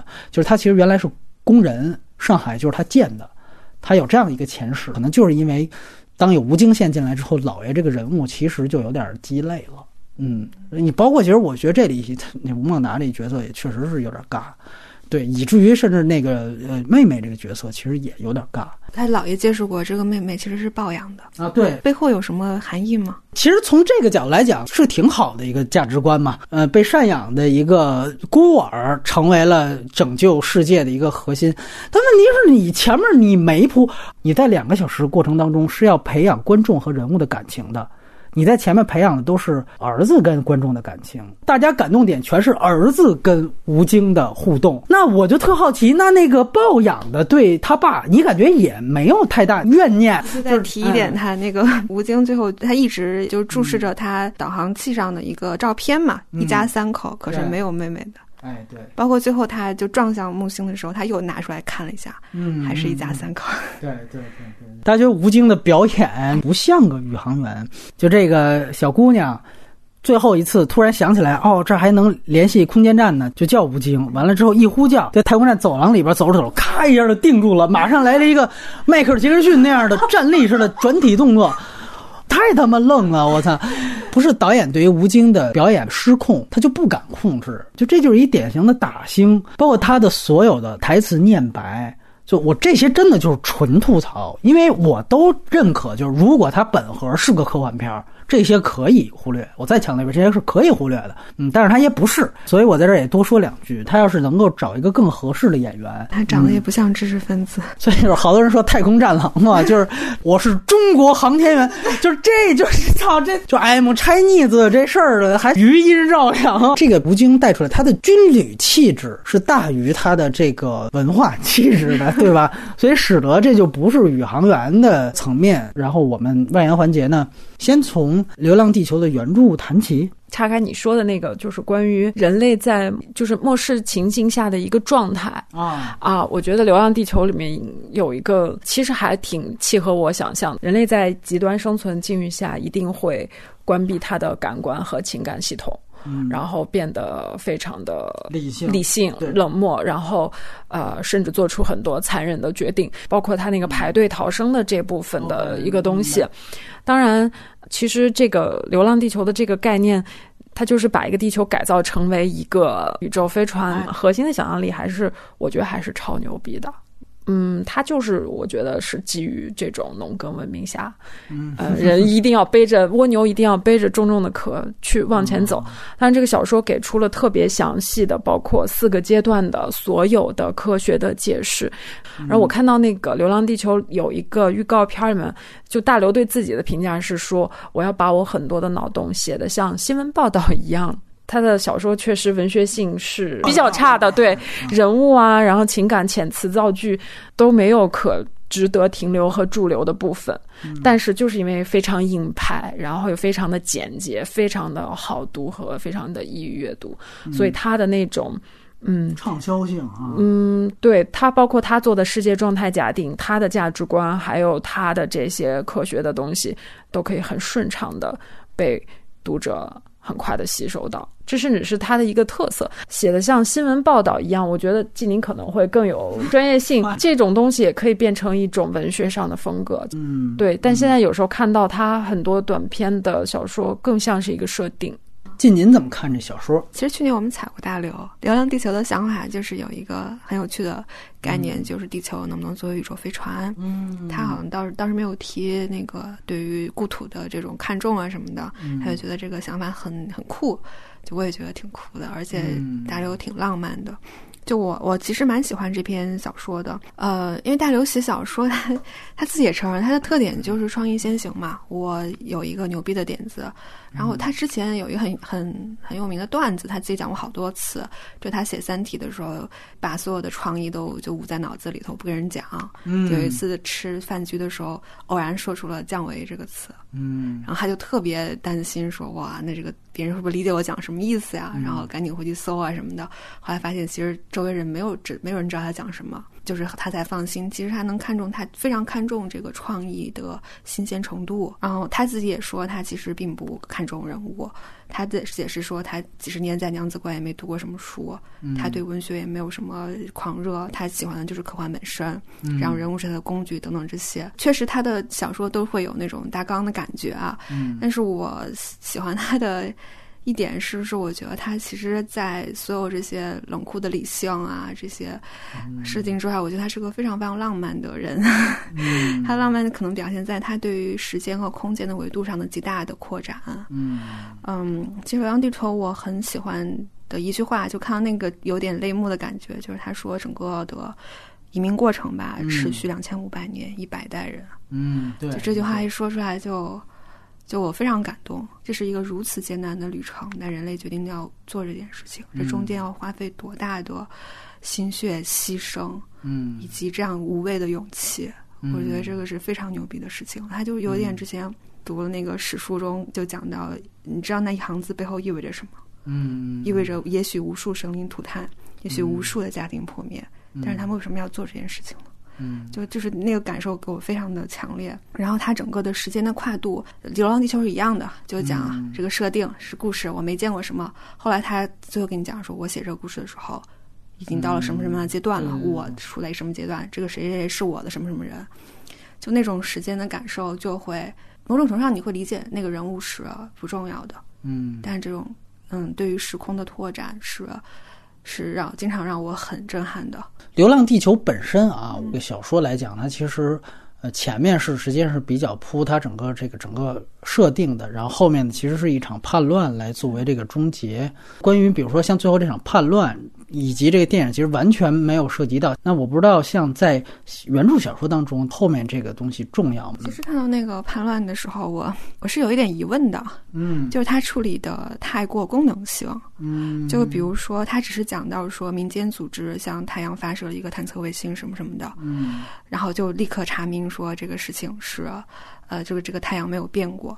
对，就但其实，就是我在想说，就是是如此轻易能做到的事情嘛？嗯，因为当时地球上大部分的能源都用来做那个发动机的原料了。因为我猜测，如此大规模的能量资源的调动，其实是需要一个强有力的所谓的联合政府的。那他们控制燃料是非常有效率的，才能做这件事情。嗯，那你民间组织到哪得到的这样的能源？对。就我当然知道他要说什么，他要引出来那个所谓精英知识分子与一种民粹主义的对立。我也看了一下网友的评论，这是很多人的嗨点。题目就可以取说，哪怕就是三百年后，民科依然战胜了科学等等这些，就是大家会在写这个本身会就会让我觉得是不是技术上有欠考虑。而且我一直觉得大刘对于精英被质疑，然后民粹盛行，在好多小说里都提到过。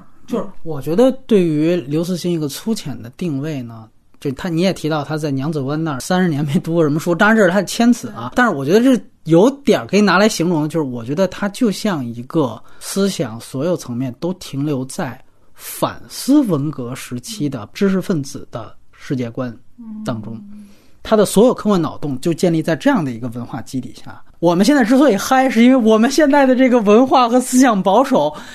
还没有八十年代开放呢，所以说大刘的东西很多东西其实是嗨点，嗯，但其实他的所有的根源的东西，我觉得他是因为就是停留在反思文革那个思潮那儿，他就没再往前进步，对吧？当然你也不能说那叫进步啊，他就没再往前走。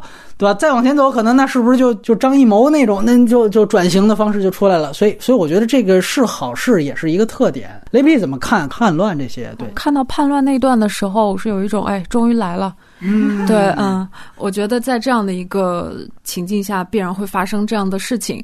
但是让我比较 觉得有意思的，它后面还有一个反转，这个太阳又爆了。对，是真爆了，真爆了。它这个这个设置就是我会看到，它其实一直站在一个。其实比较偏上帝的视角，然后再看人类。我其实看的不多刘慈欣的东西，短片看过一些。他让我比较感动的是，就是我想象了一下他的整个的人生经历，我就想象一个人，嗯，脚踩在泥土里，然后要经历从文革到改开，然后到后面的事情，然后整个他看了那么多。乱七八糟、人 性阴暗的事情，逃开这些事情，还让自己保持希望的方式是什么？就是抬头看天。所以科幻就是仰望星空。所以科幻是他的天问，是他的逃逸的出口。虽然他很老派，虽然他有时候对人类的那种那种爱。显得像一个 小孩子、小孩子那样的爱，但这就是他让我觉得很可爱的地方。嗯，就是我如此看透你们，但是我仍然最后还是选择去爱你们，会让我比较有一点感动吧。刘慈欣小说里面有时候会反复强调的一些东西。科学普及对这个民族有多么重要？我觉得现在的人可能不会如此，就是掏心掏肺的说我们要科普，好像觉得科学是个理所当然的事情，上网一搜就有，孩子们都从小就学。但是可能从他那个年代过来的人，会知道这个知识、教育、科学被掐灭之后，人类会怎么样？就是乡村教师里面会讲的那个东西。他如此之着急，他自己甚至在乡村教师里面去写到鲁迅。嗯，他其实也想做这样的一个事情，就是说我唤起民智，哎，对，恰恰他想唤起的那个东西，我觉得放在当下还真的是非常有意义的。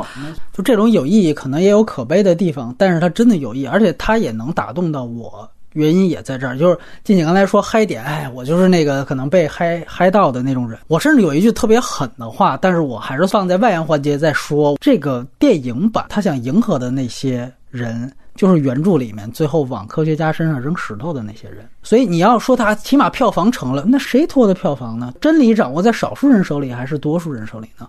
这才是刘慈欣一直本身要讨论的东西。我那天还看，就是有人说那个就是太空战狼怎么了？又就是了，就又怎么了？说吴京做到的最牛逼的一件事情，就是把这个话语权从你们这些知识分子精英的手上拿过来，就是。话语权从来在中国不在知识分子手里，哥们儿，你认清一点，这是第一步。第二步就把吴京当成特朗普，我的天哪，这是哪儿跟哪儿的事情？他也有一种可悲的性，就是在于最后我们把这样一个其实有点过激的崇尚知识精英的作者，把他的作品改成了一个迎合大众，甚至是迎迁就民粹的这样的啊一个文本。从这点来说，其实也不知道是不是一个幸运。在这个角度来讲。我是觉得他前面提供的所有的硬核的那种科幻的东西，确实给我很大的触动。你包括我觉得他那个来源就是很有现实性的。比如说他讲对于太阳是宗教般的恐惧，因为那个时候地球自转是停止了，这是一巨大的科幻畅想。这里边自转停止被默认为一个很正常的事情，但其实这在天体上来讲，这是一个巨大的你是要去交代的一个前提。这直接导致了这个太阳是不动的。那么这个在原著当中花了多长时间、多大篇幅去说？于是它形成了一种对于太阳宗教般的恐惧，而不是向往。太阳成了一种梦魇般的存在。我第一次看《流浪地球》，我就想到天降。他片子所有的主创和演员应该去天降那部纪录片里面呈现的那个地方去生活。就是中国那个航天器材有一个散落区，一个掉落区，其中呢有一个村庄，不断的就可能有人时不常的就被天上掉落出来的卫星碎片就砸死了，或者砸伤了，或者起码不砸死砸伤，就是也走着走着路，啪一个大火球掉下来。常年这样一个村庄，他们是天天往下掉卫星零件，他们对于卫星零件就产生了一种宗教般的恐惧。我看大刘的《流浪地球》的那个他幻想的这个人类的状态，应该就是这个样子。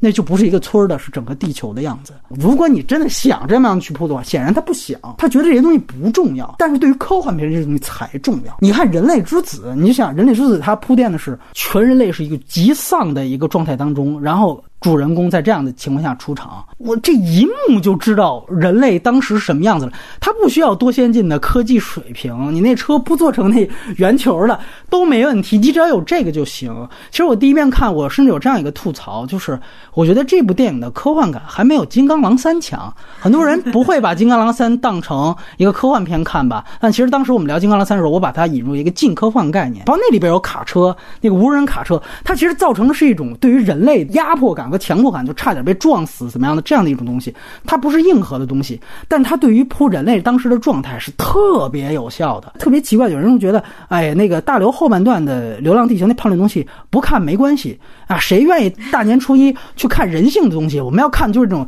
硬核的东西，不对，哥们儿，这不是人性跟科幻东西，那个后半段东西也是科幻。它最多算是硬科幻跟软科幻之分。中国很多肤浅的科幻观是认为软科幻不是科幻，但在我看来完全不是。我觉得软科幻才是更高级的科幻，当然这是我的世界观啊。所以你你说它有中国本土性、本土科幻性，我从这点来说，如果因此去吹中国，我认。就原因它确实是是这片土地上出来，包括他的反思也是从这片土地的角度去反思。他跟美国的还真的还不太一样，西方都不太一样。去年那拍特煽情的那个《无问西东》特别尬，但是他那个精神本核也有点类似这种，就特别老派的八十年代那种对于知识的那种呼唤的那种那种感觉。但是就是因为他在时下反制的时代，至于他这个文本本身呢，我就有一点这样的一个小的疑问，就是前面抛了一个飞船派跟那个地球派这样一件事情，但是最后其实你会发现，他这个暴乱跟这个派别没有关系。但是他原来又有一个，就是说所谓因为两个派别还武斗，你就要说两方打起来那个，其实又在反思文革里边两派武斗那种感觉。在我看来，其实这个前面建立的这个矛盾是一个科幻的矛盾，跟最后的他又回到他所有创作母题的这个民粹击败科学的这个主题，好像有点连不太上。呃，另外一个就是大家也说，最后吴京这个自我牺牲的这样的一个撞向木星的这种举动呢，其实是摘自刘慈欣的另外一。一个短篇小说，全频带阻塞干扰，感觉父子关系这些是不是有相近之处？我不知道这个，如果两位看过的话，能不能去谈一谈？如果是说从这儿取的灵感脱胎的，我觉得是的，因为人物关系和基本上的外部动作，只不过把太阳换成了木星。嗯，那你觉得那小说怎么样？他前面都说致敬苏呃苏联人，对我觉得这个这个让我反而想的不是小说怎么样，是我觉得哎大刘原来他的所有的文学性是从这儿来的，然后我还发现哎他居然还有很军迷的那一面，就是我就我就发现啊我就发现他有更多的面和更强大。大的知识储备在后面会对他有一个嗯期待，对对，我想补充一个，就是我看了一个大刘的中短篇吧，叫《天使》。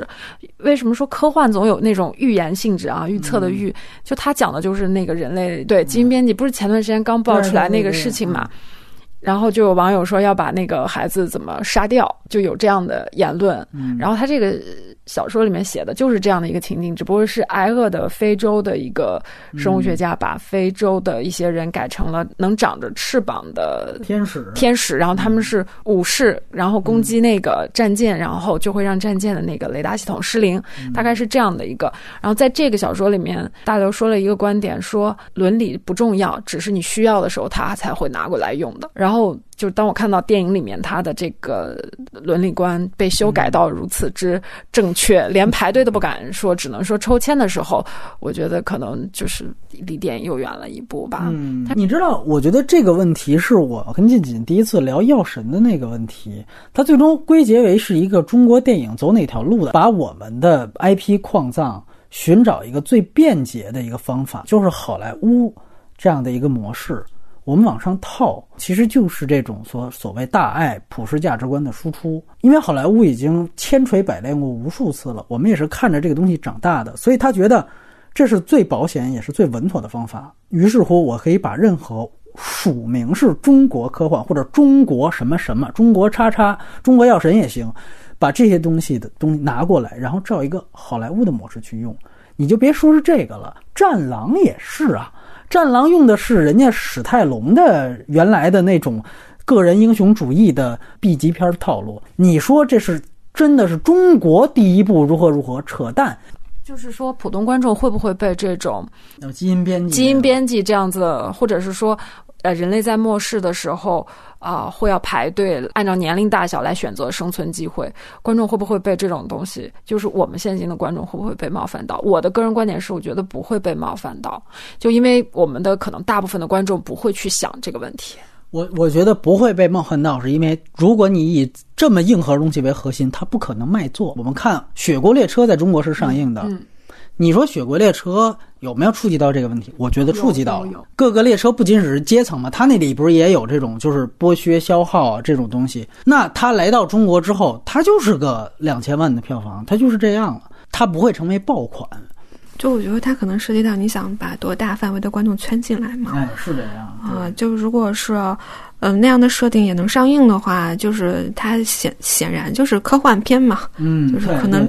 但说实话，科幻就哪怕是科幻文学，在文学界都是非常小众的。嗯，就它可能科幻电影，就是也许科幻迷会在网上的声势很大，对，舆论声势很大，但是票房支撑我其实是存疑的。嗯，但是比如说它定位是一个主流合家欢电影，它突然出现了这样的情节，我觉得会冒犯到普通的观众，可能还是个观众筛选的问题吧。你怎么看全频带 阻塞干扰？对，咱这刚已经到了木星了。对对对，就我觉得这个小说其实再度验证了那个大刘的思想受八十年代影响一个点，就是他后冷战的影响非常明显。他对世界格局的想象是受冷战影响非常大的。什么北约，什么中国，然后等等这些。还有一个感受就是，我真的能感到他。可能对人物没那么，因为他这个主人公的名字其实出现过在他很多小说里头，嗯，就能感觉到他可能就随手需要一个这样的，也不用多设计。但是他感兴趣点显然在于那种长篇累牍的军备的描写，双方斗争的这种形式的描写。它其实符合他很多短篇的特点，就是我有一个核心高概念，自撞太阳，然后激起了电磁波，然后让地球所有通讯立刻没有，然后人类回到马可尼前马可尼时代，把这个作为一个。逆转、反转这个战局的一个大必杀，那么于是他就构建通过这个大必杀是怎么成功的去构建人物。但是我个人会保留一个意见，是在于我认为他虽然也是父子，就跟电影的关系啊，虽然也是父子，虽然也是自我牺牲的形式去达成了一个特牛逼的一件事情，但是大刘的这个小说当中，他最后呈现的也是一个儿子。以此来达成跟父亲在世界观原来本质差别的一个和解的弧光，然后这个和解的弧光是我来妥协你的战争。其实他们两个前面有一个舆论交锋，这个舆论交锋也出现到大刘大量的作品当中，就是爸爸会说：“我虽然羡慕你，但是你没有我们现在这样的一些打仗给你保驾护航。”你根本不可能仰望星空，就我这才是最重要的。但儿子马上说，如果人类持续的去沉迷于打仗的话，就失去了仰望天空的能力。这是双方的一个就思想交流的博弈点。所以我就特别奇怪，最后那儿子以撞向太阳，完了来最后达成了他爸爸在战局上的扭转乾坤。嗯。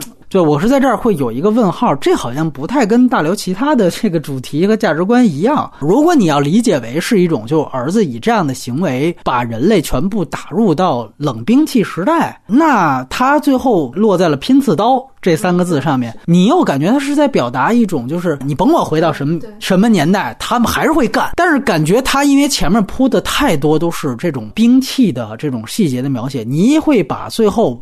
拼刺刀这个事情，更多还是这种猎奇的看，他的反思性并没有他其他的大部分的作品来的深入。觉得这有可能还是一个方法论带来的，嗯，副作用吧。就比如说，我有一个 idea 是，我撞向太阳，然后。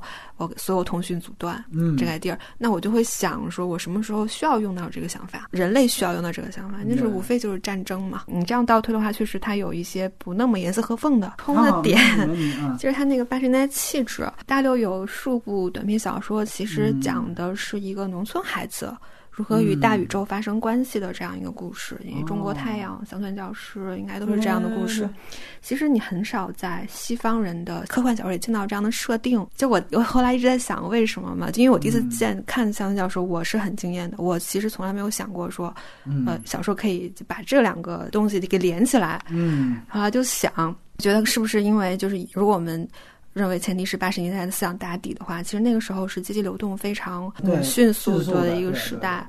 就比如说我们习以为常看到的科幻小说的，就年幼拯救世界主公的设定，可能他父亲是宇航员，只不过在一次空难中去世了。他就说明他出身其实是一个知识分子家庭，或者经济上也还比较优越，或者他有一个怎么样的一个遗产或怎么样知识上的遗产，我指的是很难去想象说一个农村孩子会怎么样。呃，去年我们采访他的时候，他提到，因为所有人都在想知道他在现在写什么嘛，嗯，他就说他写了几年的一个小说，就是路遥的《平凡的世界》的翻版，就是一个农村孩子，然后一路从农村打拼到城市，后来到了太空，但我瞬间就。理解了，因为路遥的小说在八十年代的青年中，那影响是就是圣经级别的吧？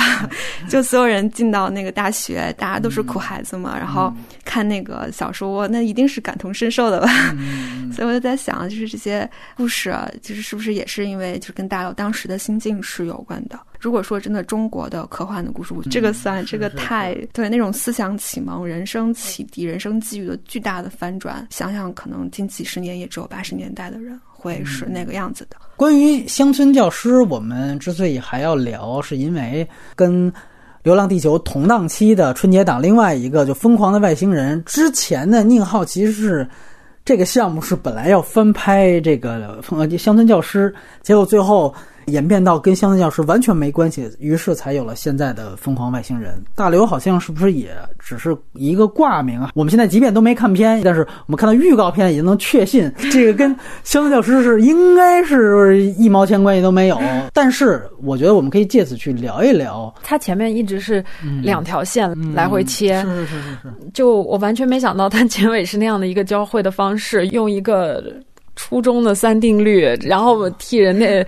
避了一场灾祸，他把那个教师描述的非常的凄惨，但是他用那个三定律解决问题的时候，他又有一点幽默感在里面。命运居然是这样子的，然后阴差阳错，然后拯救了全人类。我感动的还是他想在中国。科学启蒙的这颗心吧。他其实他写的这个科幻很受启发一点，他讲的就是宇宙与我有关，不管我是谁，我哪怕是一个我目不识丁，嗯，但科学这件事情、宇宙这件事情、人类未来与我有关。这个我非常感动，我也很认同。我我想问的是，那你比如说从乡村教师这样的角度，这个电影如果真的按照它原著本身的文本去拍，你觉得能拍出来吗？嗯，我觉得任何采访过宁浩导演的记者都知道，他其实对于碳基生命和硅基生命，这个是他是永远是非他谈话的主题的。无论你问他任何问题，今天吃了什么，都跟你谈这些东西。就嗯，他也许是感兴趣的吧。但是从预告片来看，我总觉得他可能会更回到他熟悉的创作领域，对，就是一种类型对商业的插科打诨式的小幽默的。嗯，大和解的团圆的这种，我倒觉得他对于乡村教师，他可能内在的那种思想啊、精神呀，也许他认可，但是未必是他拍片的选择吧。肯定还要非常大篇幅的去改，要加很多主线故事，可以用他最后结尾两条线交汇的东西。但是我觉得，如果没有他这个两条线来回切这个平行的这个叙事，这后面的这个交汇又显得没有意义。所以我是觉得，如果它改编起来，它这个核心的这个概念并没有《流浪地球》这么硬，能支撑一个完整的一个新片。是这样啊，因为它其实这个是一个小说当中的两极写法，就是一个巨小巨现实，就跟所有中国读者最新闻报道能够出现的这种，然后一个是。巨天马行空，然后用的所有数字都是天文数字，他要的其实就是故意制造这种反差，然后最后双方就硬给你装到二线合一。我觉得这个是他最高的概念，所以电影里边就会面临到一个，你展现那个天马行空那条线，宇宙那条线，你怎么展现，对吧？啊，动画片呢？天马行空想象力，也许是动画片能做到的。电影它有它既有类型模式，可能大家包括像宁浩他。开始也是想改的，你知道我，我其实是每到一个阶段问过他。我原来当记者，你知道这个多长？一四年的时候，我问他那个为什么先拍《心花怒放》，其实他这时间跟在清朝在贾樟柯那儿差不多了。我说那么先拍《心花怒放》，他就说啊，他说那个之前一直拍不了，就是科幻中国科幻没戏，这个包括跟好莱坞差距太大，根本比不了。然后我当时在一四年的时候，我跟他说的时候，他其实又那时候又有点乐观了，他就说。我们差距比不了，我们可以借用好莱坞的技术啊，就是等于我看那时候他还是觉得可以正面去拍这个 IP，再到后来又变成了现在这个样子，等于就是说我直接把文本就改了，我变成了一个原来既有的类型片方式了。希望所有的可能性都探讨过，然后发现走不通，而不是因为他觉得这个还是春节档，哎，最能最能，那我觉得就没劲了。我觉得乡村教师带来的那种感动，我我看的时候他们也热泪盈眶的。我觉得他那种劲儿，那种精气神。其实是就是无问西东说的不好听，他有点过时，尤其是讲那种重男轻女的那种那种情节，是真的有点过时。这个过时配合着他，就是你们提到他文采上的的过时，就是我看无问西东的那种感受。李芳芳导演 他们是一种气质和脉络，你知道吗？再加上李芳芳导演有那么有资源，是吧？要不然还是尝试一下。对，然后这里我最后想问一句，就是。大家一直谈到他最大的问题，关于他女性形象，他有女性偏见，甚至是女性歧视。我因为我把知乎上特大大帖都看过，他 摘取了那个《三体》中描写一个角色的穿着，并且把它画了下来。具体的描述我背不下来，大意就是穿了一个红上衣、一个绿裤子、一个黄帽子、黑围巾之类。对此是毫无概念的。我我倾向于认为他可能对女性上的认知不是一个反思的，或者是进取的，或者怎么样的，他可能更是一种顺。拐的想象，而且你别说就《三体》了，就它还有一种女性形象，就是需要被保护的，然后或者是墙头草似的。你就《流浪地球》这原著不就是这样吗？乖乖女啊，好像就是弱不禁风的这种乡村教师里边，其实乡村教师他为了颂扬那个男主角的教师怎么怎么惨，他前面说其实跟他有一个谈过两年的，说别看他好像对他这个有点向往，人家另外一个人买了一个假项链，完了他就被勾引走了，可能是因为太土了吧，就。土到你根本不会在这种文本里去寻找这种性别上的思辨。就是它有一个隐性的呃刻板印象，就不太容易看出来，但是其实是也也挺要命的。他在三体中有一个面壁人，在一个就是北欧一样的非常天堂的地方，有一个家庭，然后就有一个很美丽的妻子，还要过上这样的一个生活。其实他就把一个就是一个集人类所有美好幻想于一身的美好本身吧，把它女性化了。其实他就在告诉你，就是什么样的女人是好的嘛。然后，但他一定不是就是主观是这样的，但他其实也许是他并不在这个观念上想去迭代或者是怎么样。最后吧，时间非常少。如果说我们就谈之前的国产科幻片的话，评分最高的就是《李献计历险记》的那个动画短片版。要不然你聊聊那个？我觉得它是一个降维版的星际穿越吧，那个才是冒犯女性吧，啊，充斥着直男审美。但它有一点是这一版《流浪地球》并没有做到的，比如说他打到美国去跟本拉登讨钱，这种特别天马天马行空的东西，《流浪地球》压根儿就没有沾边。还有他的那种美术风格吧，然后剪辑风格就很贴合，因为它其实。算是一个赛博朋克吧，因为它要打穿那款游戏嘛。放在那个年代，我觉得就可以推荐了。放在今天的话，科幻电影一定是要大量科幻小说托底的。会不会未来中国的科幻电影就都改编自流次新了？但是在那个时候也只有李献计，我只能说是只有了吧。那我还另外一个问题就是，刚才静锦也提到，就是说他觉得如还有另外一条路，其实之前也是我们一直探讨，就是动画可能实现很多真人，尤其是特效方面达不成的东西。你觉得这是一个出路的方向吗？根本就不是特效的问题嘛，可欢。李献计的这个电影真人版就是咱们这个郭帆导演拍的。李献计，我觉得它更大的程度是一个爱情片吧。我我倒。不觉得他有多物化女性哎，我觉得他是一个直男视角，但不是一个直男癌视角。而且我觉得他讲的可能是借差事症是一个很大的设定，但他借这个壳子讲的是，当我们进入爱情之后，如果无法避免拥有了不同的世界、不同的人生，我们可能时间感，他只是把这种不同的发展阶段，然后具化在我们有不同的时间感。以前我们觉得一分钟哇，好长呀，的怎么？现在我们觉得。一分钟就是如此的短暂，等他这样的去画，所以本质上他还是就是蛮爱情片套路的，想象力是我蛮喜欢的。嗯，无论是对于综艺的这种戏法，对 对，还是那种阿富汗什么肯拉登的长相，还是长相金拉朱莉的总统的女儿什么的，就这种梗就是很有趣。当他就是真人电影化之后，嗯，差事症本身你一旦给他落实，这事儿就不酷了。嗯，就你比如说我们有差事症，你讲一下设定，然后。你还解释一下，这其实不是病啊，这是你一种对时间赶着，一个医生给你讲。原先动画的魅力很大程度上是他那种男主人公北京的痞气，吊儿郎当，就是我啥都嘛都不 care 那种。但同时与此相对照的是他一往情深。我对过去就是放不下，我就想把你追回来。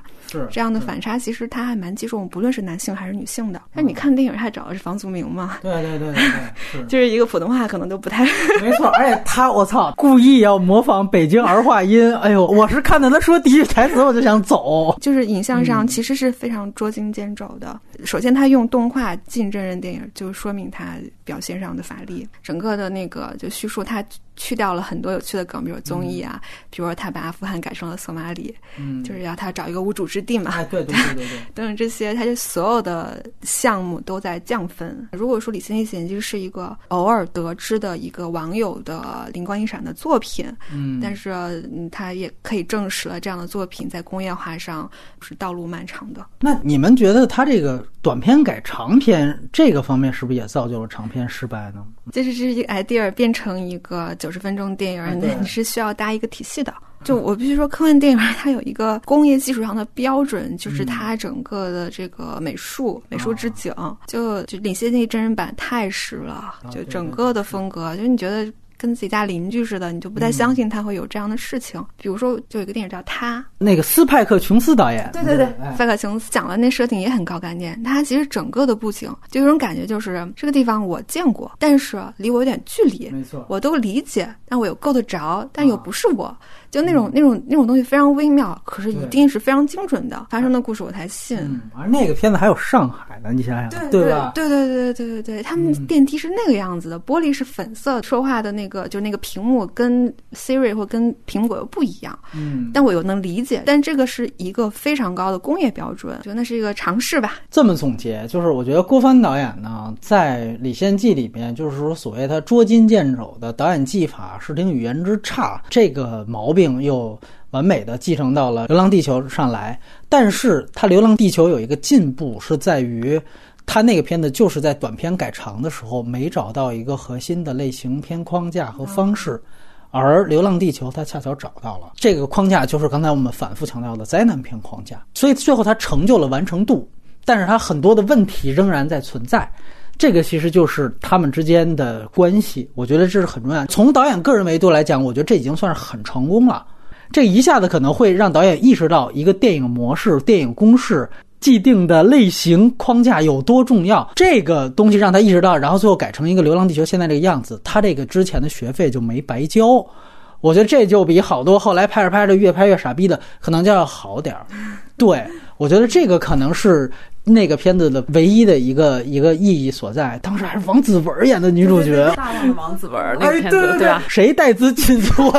那时候导演也锻炼了这个片方着重要照顾的明星光环，怎么伺候这一位？呃，静静最后看了那个什么十三陵水库唱响曲啊，提一点就是在映后的时候，大刘提到了一个，他就说千万别把我这个叫科幻元年，也千万别说我这是中国第一部科幻。然后他就提到了这个五八年由田汉话剧改编。的这个十三陵水库畅想曲，就如果《流浪地球》不是科幻元年，就那个就可能就更不能算了。然后它整个的科幻元素应该就集中在得到之后，然后它科幻元素展现，它每次想表明它那个就是我们在有一个新的可能信息传输的工具的时候，比如说像那个电视机一样的东西，只照盖子以上，对对，屏幕根本不照，下个镜头立刻切，就是全屏，然后有一个人在说话，他根本就不给你展示具体的就是这个科技到底是什么。那我们也都知道，它本意其实并不如此嘛。我开一个脑洞，就是说，如果以这个科幻片方式去宣扬意识形态、宣扬主旋律的话，你觉得这两片子是不是有有一点神似呢？就十三陵有一个特别牛逼的那个生化蒙台词啊，就是他一直对着天空嘛，大概是什么中国人民不相信佛祖，但是我们有了有了党。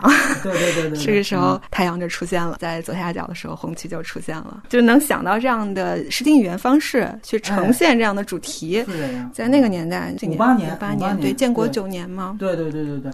这些都是从苏联制片厂，就你别说这些方法确实牛逼，他们最先其实都是爱森斯坦们的开创。嗯，视听语言，我说正经一点，比郭帆老师水平要高。单论视听语言啊，这个意识形态通过电影、通过类型的这个传递，还真是科幻科幻这个类型的传递，还真的是很可怕。它让我想起一个东西，承诺嘛。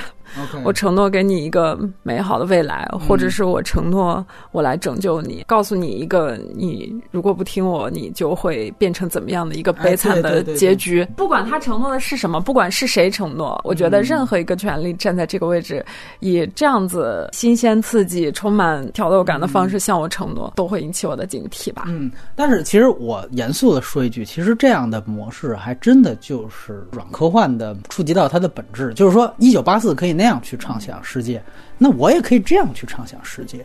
就其实他们在本核上，你还真别说，《十三陵水库》在我看来比《流浪地球》电影版更靠近科幻本核啊，这是真的。然后另外一点就是，确实大家现在拿它当搞笑片，我就这样说一句：中国原来几乎所有的科幻片，在现在的语境就都是邪典电影。对，一个是这个，这是咱们大陆的贡献啊，来自于这个国歌词作者。然后另外呢，就是像香港原来有那种关公大战外星人，哦，那个片子我觉得它其实讲的就是关公代表东方，然后外星人意象是代表西方，然后最后实际上是我们东方的这传统文化战胜西方，就是无问西东的，这要问西东这种感觉，所以这个脑洞背后吧，你会感觉到香港，因为他们太被西方化，尤其是殖民地时期，就很多确实那种香港的粤语都夹杂了最多的英语词汇，可能确实有另外一派就觉得我们不能被这样的西方的渗透到每一个生活角落，所以有这样一个呼喊一样，他那种呼喊其实就是乡村教师里边要写一段狂人日记那种呼喊。战狼，我们说到底，他有有算计的地方，你能感受。他就是在撩民粹，但是《关公大战外星人》他土是土，笨是笨，但是你觉得就是导演就是这么想的，他那种控诉，我要在这样一个殖民地时代，我要控诉，我们已经把根丢了，所以这时候我一定要有一个关公这样的超级英雄出来，最后会就是黑道深处他有可爱的地方，这就是那个可爱的那一点东西。还有另外一个问题得问：科幻元年这个概念，作为二零一九，我会发现暑期档其实还有一部科幻片，再加上《生化外星人》算半部，有没有科幻元年这个概念？其实几年前媒体就在炒作这个概念嘛，其实很多时候是为了写稿方便，造一概念，完了之后好办了，就是吧？对对对，媒体造词嘛，我自己倒不觉得会是一个历史纪元之类的。这几天一直在想，包括看《流浪地球》的以后这种中国科幻的一个想象，我其实自己都很持观望或者保守态度。就首先说一下科幻圈特别不好的一个习惯，其实就是鄙视链嘛，读硬科幻的，看不起读软。科幻的这个东西不是说你努力它就会出现的，这个种子什么时候破土，你还得需要时间，土壤不到，你都没什么意义嘛。到最后生造这个概念可能对资本有点意义。哎呀，我记得当时《星际穿越》在中国爆了之后，我也觉得是不是这是一个《星际穿越》的影响？就是《星际穿越》，你记得他其实提了一个为什么在全球票房很棒？他其实提了一个普世的价值，就是还是爱这个事情。他提出了一个最大的概念，就是说。人类什么握有大概是最超维的武器，就是爱这件事情。它最后形成了一个巨大的力量。它把一个比喻变成一个科学里边的超维概念。OK，这是他的一个最大的一个高概念。除了时间性，我记得当时很多人在聊这篇，就是说，即便我们不谈诺兰多么多么酷，但是他输出了这个，我觉得也特牛逼，特牛逼。